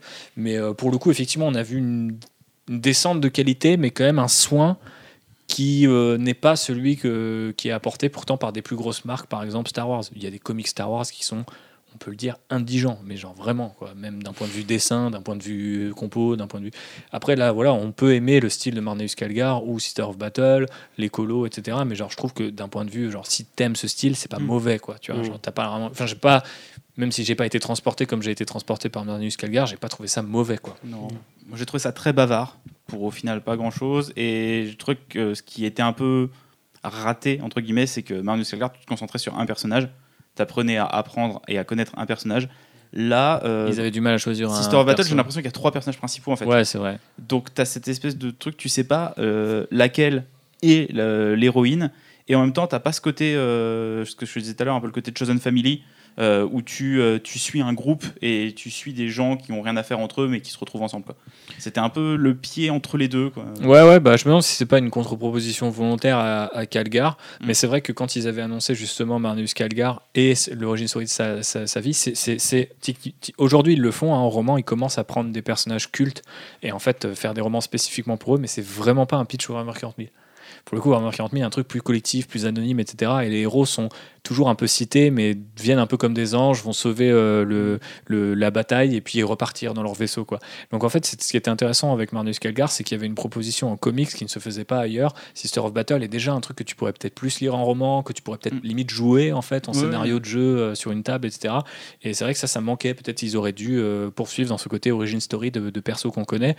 Je sais pas, en partant je- une, une héroïne sur de bataille, ou vous même faire revenir Ephraim Stern dans la suite de Démonifuge 2, euh, qui sait, Civil War 2, Démonifuge 2. Je pense qu'on est à peu près au même niveau en termes de notoriété. Mais euh, plutôt que de parler de Sister of Battle qui. Du coup, euh, c'est terminé en, en VO et n'est pas encore disponible en VF. Je voulais un peu rentrer dans, dans l'ordre de l'hypothétique pour terminer ce podcast. Quels sont un peu les artistes, les pitchs? On parlait aussi de voilà les, les- que, que vous aimeriez voir. Est-ce que vous auriez des envies? En tant que fan néophyte, plus ou moins néophyte, mais fan euh, Qu'est-ce que qu'est-ce que ça vous inspire tout ça? JB, est-ce que tu as des idées? Bah, euh, là, on a eu deux séries, euh, on va dire, centrées sur des factions euh, de l'Imperium. Euh, moi, j'aimerais bien qu'à terme, euh, on aille développer. euh, Ouais, non. je veux des orques. bah, J'allais dire du chaos. en- Avoir des, du chaos en personnage principal et pas forcément en antagoniste. Et effectivement aussi développer des Xenos, en fait, ouvrir un peu plus sur l'univers. Pour, euh, parce que moi, je le vois vraiment comme un produit d'appel, en fait, pour le hobby. Euh, montrer d'autres facettes du hobby que euh, l'Imperium aux gens. Quoi. Ouais. Et, et d'avoir ce truc où, par exemple, l'Imperium pourrait être l'antagoniste. Et tu pourrais voir le. Tu pourrais facilement jouer avec ça, ce qui est très souvent fait dans les romans, tu vois. Hmm. Bah surtout si tu peux réutiliser en fait euh, limite Marneus Calgar, c'est ça qui est intéressant, c'est que Mm. là tu le kiffes, tu as développé un truc, tu peux même te dire que bah en fait si tu fais je sais pas une série sur euh, tu sais il y a ce bah tu, tu n'as pas Warhammer Warhammer plus. Je- Mais, je euh, n'ai pas la plateforme de streaming Warhammer. Effectivement, il y a un épisode d'animation où- qui est, qui est centré sur les Eldar et où en fait tu t'es tapé plein d'animations où les Space Marines c'est cool et d'un coup tu fais un épisode sur les Eldar où les mecs décapitent les Eldar qui sont juste en train de protéger les pierres esprits. Donc en gros bah, leur mort quoi en fait. Et donc, euh, du coup, tu as vraiment un truc, tu te dis, mais en fait, l'Imperium, c'est effectivement horrible. Genre, et euh, Ah, c'est bon les hippies là. il y a un côté, non, mais il y a un renversement de point de vue qui est super intéressant. Et je veux dire, même aujourd'hui, maintenant que tu as Marneus Calgar, tu pourrais prendre par la main un débutant et lui dire Tu te souviens de ça? Bah, En fait, tiens, je vais te montrer comment euh, les Eldar voient, voient Marneus Calgar, tu vois, ou voient un autre Space Marine, ou voient l'Imperium de manière générale. Et je pense que c'est ça qui est assez intéressant. Je suis assez d'accord. Pour moi, en tout cas, euh, Sister of Battle un peu moins, mais Marneus Calgar est un super produit Apple dans le sens où il fonctionne pour des nouveaux, mais où il déçoit pas les anciens. Enfin, entre guillemets, tu vois. Genre, et ça, c'est quand même assez rare pour être souligné. Donc, euh, jetez-vous dessus. Mais euh, bref, d'autres, d'autres, d'autres points de vue, si je te comprends bien. Voilà. Et alors, quels auteurs euh, On continue avec Kéron ou t'as, t'as des idées euh? Euh, là, directement, non, j'ai pas d'idée. Après, si, si, il y a des trucs. euh, je sais pas, en dessin, j'aimerais bien voir James Jeff, Stocco Jeff, Jeff Darrow, tu vois. Jeff Darrow Ah, sur, du, tellement, sur du. Warhammer. euh, euh, après, Ah, contre, ça va pas arriver, mais Ouais. oui, Non, ouais. je, je tente des trucs, tu vois. Juan Roserip, c'est son fils caché. Mhm. Ouais, c'est vrai, il y a un truc. Mais là, Ouais, il fait ultra méga apparemment et je sais que ça va réveiller Arnaud. Le mec qui va faire Bloodshot là. Ouais, euh, de, John Davison. Voilà, lui il fait des franchises des fois. Enfin, il fait Mm. des contrats, donc euh, Ouais. peut-être qu'il y a moyen. Lui, Non, il mais fait- il après, fait- tu vois, non, non, c'est vrai qu'il fait de bons Non, mais il y a de la place un aussi pour, un dessin peut-être moins bourrin, euh, Ouais. enfin moins bourrin, moins violent. Il y a Voilà. aussi peut-être Mm. euh, un truc qu'on pourrait faire, euh, tout à fait des trucs euh, poétiques euh, ou bizarroïdes. Mm. euh. Enfin, je pense que Warhammer 40 000, en l'occurrence, comme on le voit comme quand les gens, quand les gens peignent leurs figues, pourrait s'adapter à plein de styles Ah, euh, oui. différents. Mais tu vois, si on reste, on va dire chez Marvel ou chez des, des gens un peu euh, plus mainstream, euh, je verrais bien, tu vois, un Daniel Warren Johnson. euh, Complètement. Mais après, c'est vraiment dans ce genre d'artiste, euh, parce que le truc, c'est que tous ces noms-là ce sont des très gros noms déjà très Oui, installés. Mais il y a un type qui s'appelle Filia Bratukin qui euh, sort un truc qui, s'appelle Agent of World, World euh, chez Scout Comics, qui est une petite maison d'édition. Il faudra que je vous montre les planches, mais c'est le fils de euh, Scross et Darrow, Mhm. grosso modo. Donc euh, lui, clairement, il pourrait faire des dingueries, à mon avis, je Mhm. pense, euh, sur cet univers. C'est vrai que Scross ça pourrait bien aussi. Non, mais Ouais. tu, tu, tu vois, je, je t'avais déjà Ouais, mais tu m'as- oui, euh, tu tweeté. C'est Ouais. vraiment, Ah vraiment, ouais. tu vois une patte graphique est très, bah, très, très dans cette tonalité. On qui, euh, des planches, mais et sinon en auteur, euh, ouais, ouais, si on reste chez Marvel, Donny Cates, tu vois, peut-être. C'est vrai qu'en plus ça pourrait bien faire une suite à Marnes Calgar lui. hein. Ouais, c'est un bon weeb en plus, je pense, euh, Donny Cates. donc, euh. Arnie, des- Mais moi, je- non, j'ai une question euh, bête, mais les Croxigors, c'est dans Warhammer 48 ou pas? Euh, Non, c'est dans- Warhammer Battle. Ouais. C'est Warhammer, c'est ça. Bon, bah, tu Donc, sais, euh, Age je of peux Sigmar pas avoir, maintenant, Je peux pas avoir de, de série sur les Croxigors. Bah, en fait, techniquement, ils ont signé un partenariat avec Games Workshop, mais Mm. je sais pas. C'est c'est vrai que ça, c'est un vrai truc, notamment sur l'animation, où ils ont lancé Warhammer Plus et il y a une première série euh, de, enfin, euh, anthologique qui s'appelle Hammer and Bolter, et du coup, le Hammer fait référence à Fantasy Battle et Bolter à Warhammer 40 000. Mmh. Et pour l'instant, la saison 1 est que Warhammer 40 000. Est-ce Et que là, tu feras un épisode sur les Croxigors une fois pourquoi tu aimes les Croxigors à ce point En fait, t'aimes bien les crocodiles? Non, parce qu'en fait, mon frère, quand il était en école d'ange, en fait, il y avait, il y avait un vrai nerd, mais genre creep de ouf, quoi. Et en fait, il demandait à tous ses camarades en école d'ange et tout, il disait, ouais, tu connais les Croxigors et tout. Et tout. Ouais. D'accord. C'était voilà. avant que Warhammer soit cool, Ah ça voilà, mais non, mais clairement, là, c'était vraiment, on était dans, dans le, dans, le- dans le stéréotype du, du, du nerd creepy, machin. euh, pas, Non, mais c'est vrai que là, agréable. Et après, du coup, euh, on parlait de Conan, etc. Peut-être que Age of Sigmar, euh, qui du coup est un peu souvent le parent pauvre de, de, de Games Workshop ces dernières années, pourrait vivre très bien avec une putain de série de fantasy. euh, C'est un peu moins original vois. quand même. Enfin, c'est le- le- la Bah, qualité en même temps, vu que la de fantasy 40 000, reprend ses droits un petit peu partout. mais justement, de il y a plus une en offre qui est plus, déjà, euh, une offre Oui, qui est déjà y assez installée. plus quoi. de comme ça, ça n'a jamais arrêté Marvel. D'ailleurs, on peut demander ce qu'on veut dans les perspectives. On peut, genre, c'est comme liste au Père Noël quand on a 5 Ouais, ans. là, c'est la- moi quand on fait des wishlists dans mon podcast, c'est- tu Ok. peux y aller. Ouais. Tu peux te dire Alan Moore et Pat Mills. hein. Garcenis, Garcenis, l'amoureux des militaires, le mec qui Mhm. écrit des séries. Oui, bah Putain de oui, série oui, de Gardin des putains de porte-flingues, En plus, Je il pourrait vraiment faire une vraie ongoing avec juste un commando qui suit pendant 48 numéros. Il serait Mhm. heureux, je pense. Euh, Jason Aaron aussi, ça me paraît franchement évident avec son propos sur la violence et pareil cette double temporalité qui sait très bien faire ou cette triple temporalité parfois. Joshua Dysart, il aura un truc à dire, je pense. Joshua Dysart Je pense carrément qu'il faut aussi aller piocher euh, du loin, côté ouais. des, An- des, des, des Anglais ou des gens qui ont des sensibilités punk, tu vois, d'une manière ou d'une autre. Size Spurrier, ça pourrait pas mal aussi. Ouais, ouf. Il aurait plein de... Lui, qui m'en- pareil, hyper créatif avec l'univers, euh, qu'on appelle moi Coda. Coda, ouais. Ouais, avec plein de sous ses idées Ouais, bizarres. le qui son dernier, moment. by Bloody Step, là, qui est incroyable Ouais, aussi. ouais. Donc, euh, En dessin, je verrais bien un Ferreira justement pour aller chercher les dieux du chaos et le côté un peu monstruosité. euh, Juan Ferreira, artiste euh, espagnol, argentin. Mhm. argentin extraordinaire dans l'horreur. Et sinon, moi je suis bien avec Kieron Gillen, mais j'aimerais en fait une ongoing. J'aimerais vraiment l'ongoing, les résidus russes, euh, qui raconte Ouais, l'origine de, l'univers 30 000, on va dire, avec la bataille finale. Putain de bordel. Et, et ce côté, après au niveau dessin, c'est compliqué à dire parce qu'il y a vraiment des mecs, des, des meufs extrêmement talentueux, point E aujourd'hui. Euh, je pense qu'on peut faire des trucs plus esthétiques, des trucs moins justement jeu de rôle, même limite moins forcément euh, ressemblant des, des box. En fait, on peut faire de l'appropriation artistique, pourquoi pas. Euh, Aide-moi Luther Strode, euh, Silver Surfer Black, Ah, il y a Tradmore, Tradmore, voilà, Mhm. Tradmore. Ah ouais. Tradmore sur des bastons de Space Marines, je pense que ça, ça peut bien, on peut s'amuser. Mhm. Après là, c'est une liste au Père Noël quand on a 5 ans, parce que ça ne va pas arriver encore une fois. Mais encore que Aaron et Garcianis, c'est des mecs qui peuvent manger avec Marvel tous les Ouais, midis, a pas de euh, souci. Tu donc, euh, citais aussi euh, Simon Spurrier. Ouais. qui est, du coup a commencé euh, sur Warhammer Monthly aussi Eh euh, bah comme voilà. Gillen, tu vois. Mais après il y, a- il y a aussi enfin tu vois il y a des trucs où ça pourrait être des retours c'est son cas il y a aussi Kev Walker Mm. donc euh, qui a fait des illustrations pour euh, pour Games Workshop euh, tu vois et qui a fait qui Afra avec Aaron Gillen Predator bientôt aussi, qui avec fera. Predator donc tu vois enfin moi c'est limite ce genre de candidat auquel je crois pas mal parce qu'ils connaissent l'univers et je pense qu'ils s'éclateraient à le faire tu vois Bah, Démonifuge 2, ce sera lui, hein, tu vois. Let's go. Let's go. Bah écoute, pourquoi pas. Vous l'avez, en- vous l'avez entendu ici en premier, euh, mais, mais voilà, euh, l'avenir euh, pourrait être radieux pour peu que Marvel leur donne les moyens. J'aimerais bien aussi une série sur Rebooté Gilliman, qui est, je crois, le personnage où j'ai lu toute la fiche du Warhammer Wiki, et c'était très, Mais tu sais que très, très long. tu sais que tu sais que t'es- pas le seul, on en parlera un petit peu en off, mais c'est vrai que c'est la demande. euh, c'est un élément mythologique important, le retour de, de, de Gilliman dans, cette, dans cet univers. On en parlait dès notre épisode une 2. épée en feu, frère. Mais, euh, et que ça soit des gens qui soient dans l'univers ou pas du tout, tout le monde m'en parle. Et le problème, c'est qu'aujourd'hui, on ne peut pas les renvoyer vers euh, une histoire. Que Cette histoire existe, ouais, ouais, elle a été racontée dans le lore, mais elle n'existe pas sous la forme d'un roman ou d'un truc que tu pourrais passer aux gens. dans tellement de petits paragraphes Ouais. de bouquins, de trucs. Il n'y a pas l'histoire définitive, Non. et sans, sans doute parce qu'ils ont voulu, et ils ont passé un palier, comme je disais, quand ils sont rentrés dans leur nouvel âge d'or très vite, en disant, ok, ça est arrivé, et en fait, même maintenant, pour te dire, ils retconnent certains bouquins en disant, en fait, ça s'est arrivé moins tôt qu'on pensait, Mm. parce qu'il faut qu'on développe, et parce qu'en en fait, il y a l'occasion de raconter une putain d'histoire, donc on va faire les choses bien. Parce que c'est le réformateur aussi. C'est-à-dire, du coup, il doit changer des trucs dans l'Imperium. Il Exactement, pas donc changer il y aura trop des vite trucs super jeu, intéressants à raconter là-dessus. Tout à fait. Tu m'ôtes les mots de la bouche, mon ce cher voilà. euh, Corentin. Dan Mora aussi. Dan Mora, c'est stylé. Vraiment, ouais. Bah, qui a Ouais. fait avec Gillen aussi sur, euh, Bah, sur Once and euh, Future, ouais. ouais, qui est vraiment trop trop bien quoi. Bill Sienkiewicz Le mec qui pète un câble, c'est. Frank Miller Non, allez, c'est bon. Continue. Bah, John Romita Jr. Ah, tu sors.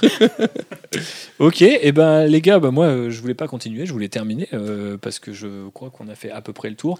On est tous d'accord pour dire qu'il y a une riche histoire euh, entre Warhammer 40 000 et euh, la bande dessinée euh, anglo.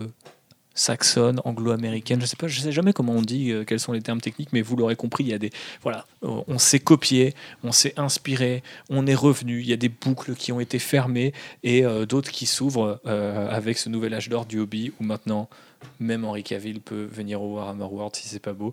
Bref, je voulais vous remercier Arnaud et Corentin pour votre participation à ce podcast.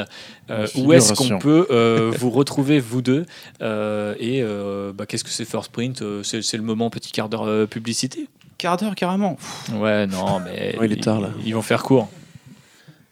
Eh bien, First Print, c'est simple- c'est simplement euh, votre podcast comics préféré. euh, ça, c'est la, tag- la tagline. Non, voilà, c'est un podcast qui est dédié euh, au monde des comics et de ses adaptations avec euh, en moyenne 3-4 émissions par semaine avec des formats réguliers donc euh, de débrief de l'actualité, de review de comics, mais aussi beaucoup de, de- de discussions avec des, des auteurs, des artistes, des éditeurs, des traducteurs, enfin plein de gens en fait qui, qui œuvrent en fait pour, euh, pour faire vivre la culture comics et ses dérivés euh, dans le monde entier.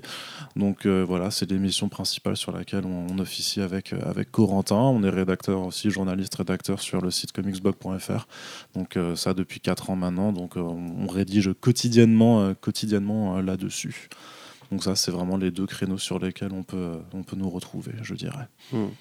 Et si vous aimez justement euh, les interviews d'artistes, euh, si vous aimez la fantaisie, récemment Arnaud a fait une très bonne interview de Bruno Bessadi, auteur de L'Ogre Lion, qui est vachement cool. Et si vous aimez tout ce qui est lore et réflexion un peu dense et un peu compliquée sur ce qu'est la science-fiction et l'origine même euh, historique de la science-fiction, on a aussi une interview de Serge Lehmann, auteur de La Brigade Chimérique, qui est Lourd, vraiment ça. passionnante. Ouais, qui est hyper bien. ouais. Eh bien, merci messieurs. Bah, merci pour euh, où est-ce qu'on peut te retrouver? Oh bah, en ce moment, je travaille beaucoup sur des choses dont je ne peux toujours pas parler, donc euh, on me retrouve pas énormément. Et, euh, mais sinon, euh, ce qui est bien, c'est que j'ai pas mal repris la peinture euh, depuis le début de l'année, mais ça, j'en parlerai dans le prochain épisode. Effectivement, parce qu'on se retrouve très vite pour vous faire une petite euh, session hobby en fin de podcast qu'on va essayer de faire plus léger. Et peut-être qu'on parlera d'Henri Cavill et de toutes ces stars qui se mettent à faire euh, comme nous, peindre des figues. Ça pourrait être un sujet sympa pour le prochain podcast. Qu'est-ce que vous en pensez, les amis? Bah, tout le monde aime bien Henri Cavill, en vrai. Oui, effectivement. je- oui, oui, oui. Oui. Moi, Et, et notamment, Je crois oui. qu'Arnaud l'aime beaucoup. Ah oui. et notamment En Arnaud. effet. Surtout dans The Witcher, quand il a des pantalons trop serrés. Exactement. Dans les interviews, il a des t-shirts très serrés aussi. Eh bien, sur ces belles paroles, vous l'aurez compris, c'était un podcast très serré qui vous parle avec euh, beaucoup d'amour de Marneus Calgar, qui du coup est disponible en VF chez Panini Comics, donc allez-y, c'est du bon. Et puis, euh, bah, inspirez-vous de toute cette histoire riche euh, de Warhammer et de BD. JB voulait rajouter un truc, ainsi qu'Olivier Pas Corentin. du tout. Lisez 2080 chez Delirium, vraiment, c'est super important. C'est une petite boîte qui n'ont pas de, de gros moyens, qui font un travail exceptionnel pour amener un truc qui a inspiré, comme on l'a vu, énormément, énormément d'univers. Et pour votre culture comics, c'est pour être des gens bien et, et pour guérir du Covid, ça marche aussi. Et bien voilà, deux très belles recommandations de lecture pour terminer ce podcast. On vous remercie de nous avoir écoutés. N'oubliez pas de liker ce petit podcast partout sur les réseaux sociaux, sur Apple Podcasts. Vous pouvez nous partager auprès de vos amis Ghoul dans vos boutiques préférées. Euh, vous pouvez nous retrouver sur Twitter, Instagram et Facebook où on poste de temps en temps. Et bientôt, on revient avec des figurines et toujours beaucoup d'amour. Merci messieurs pour votre expertise Merci. Merci et à vous. euh, on se retrouve très bientôt pour un prochain épisode de Bisous. Gros bisous.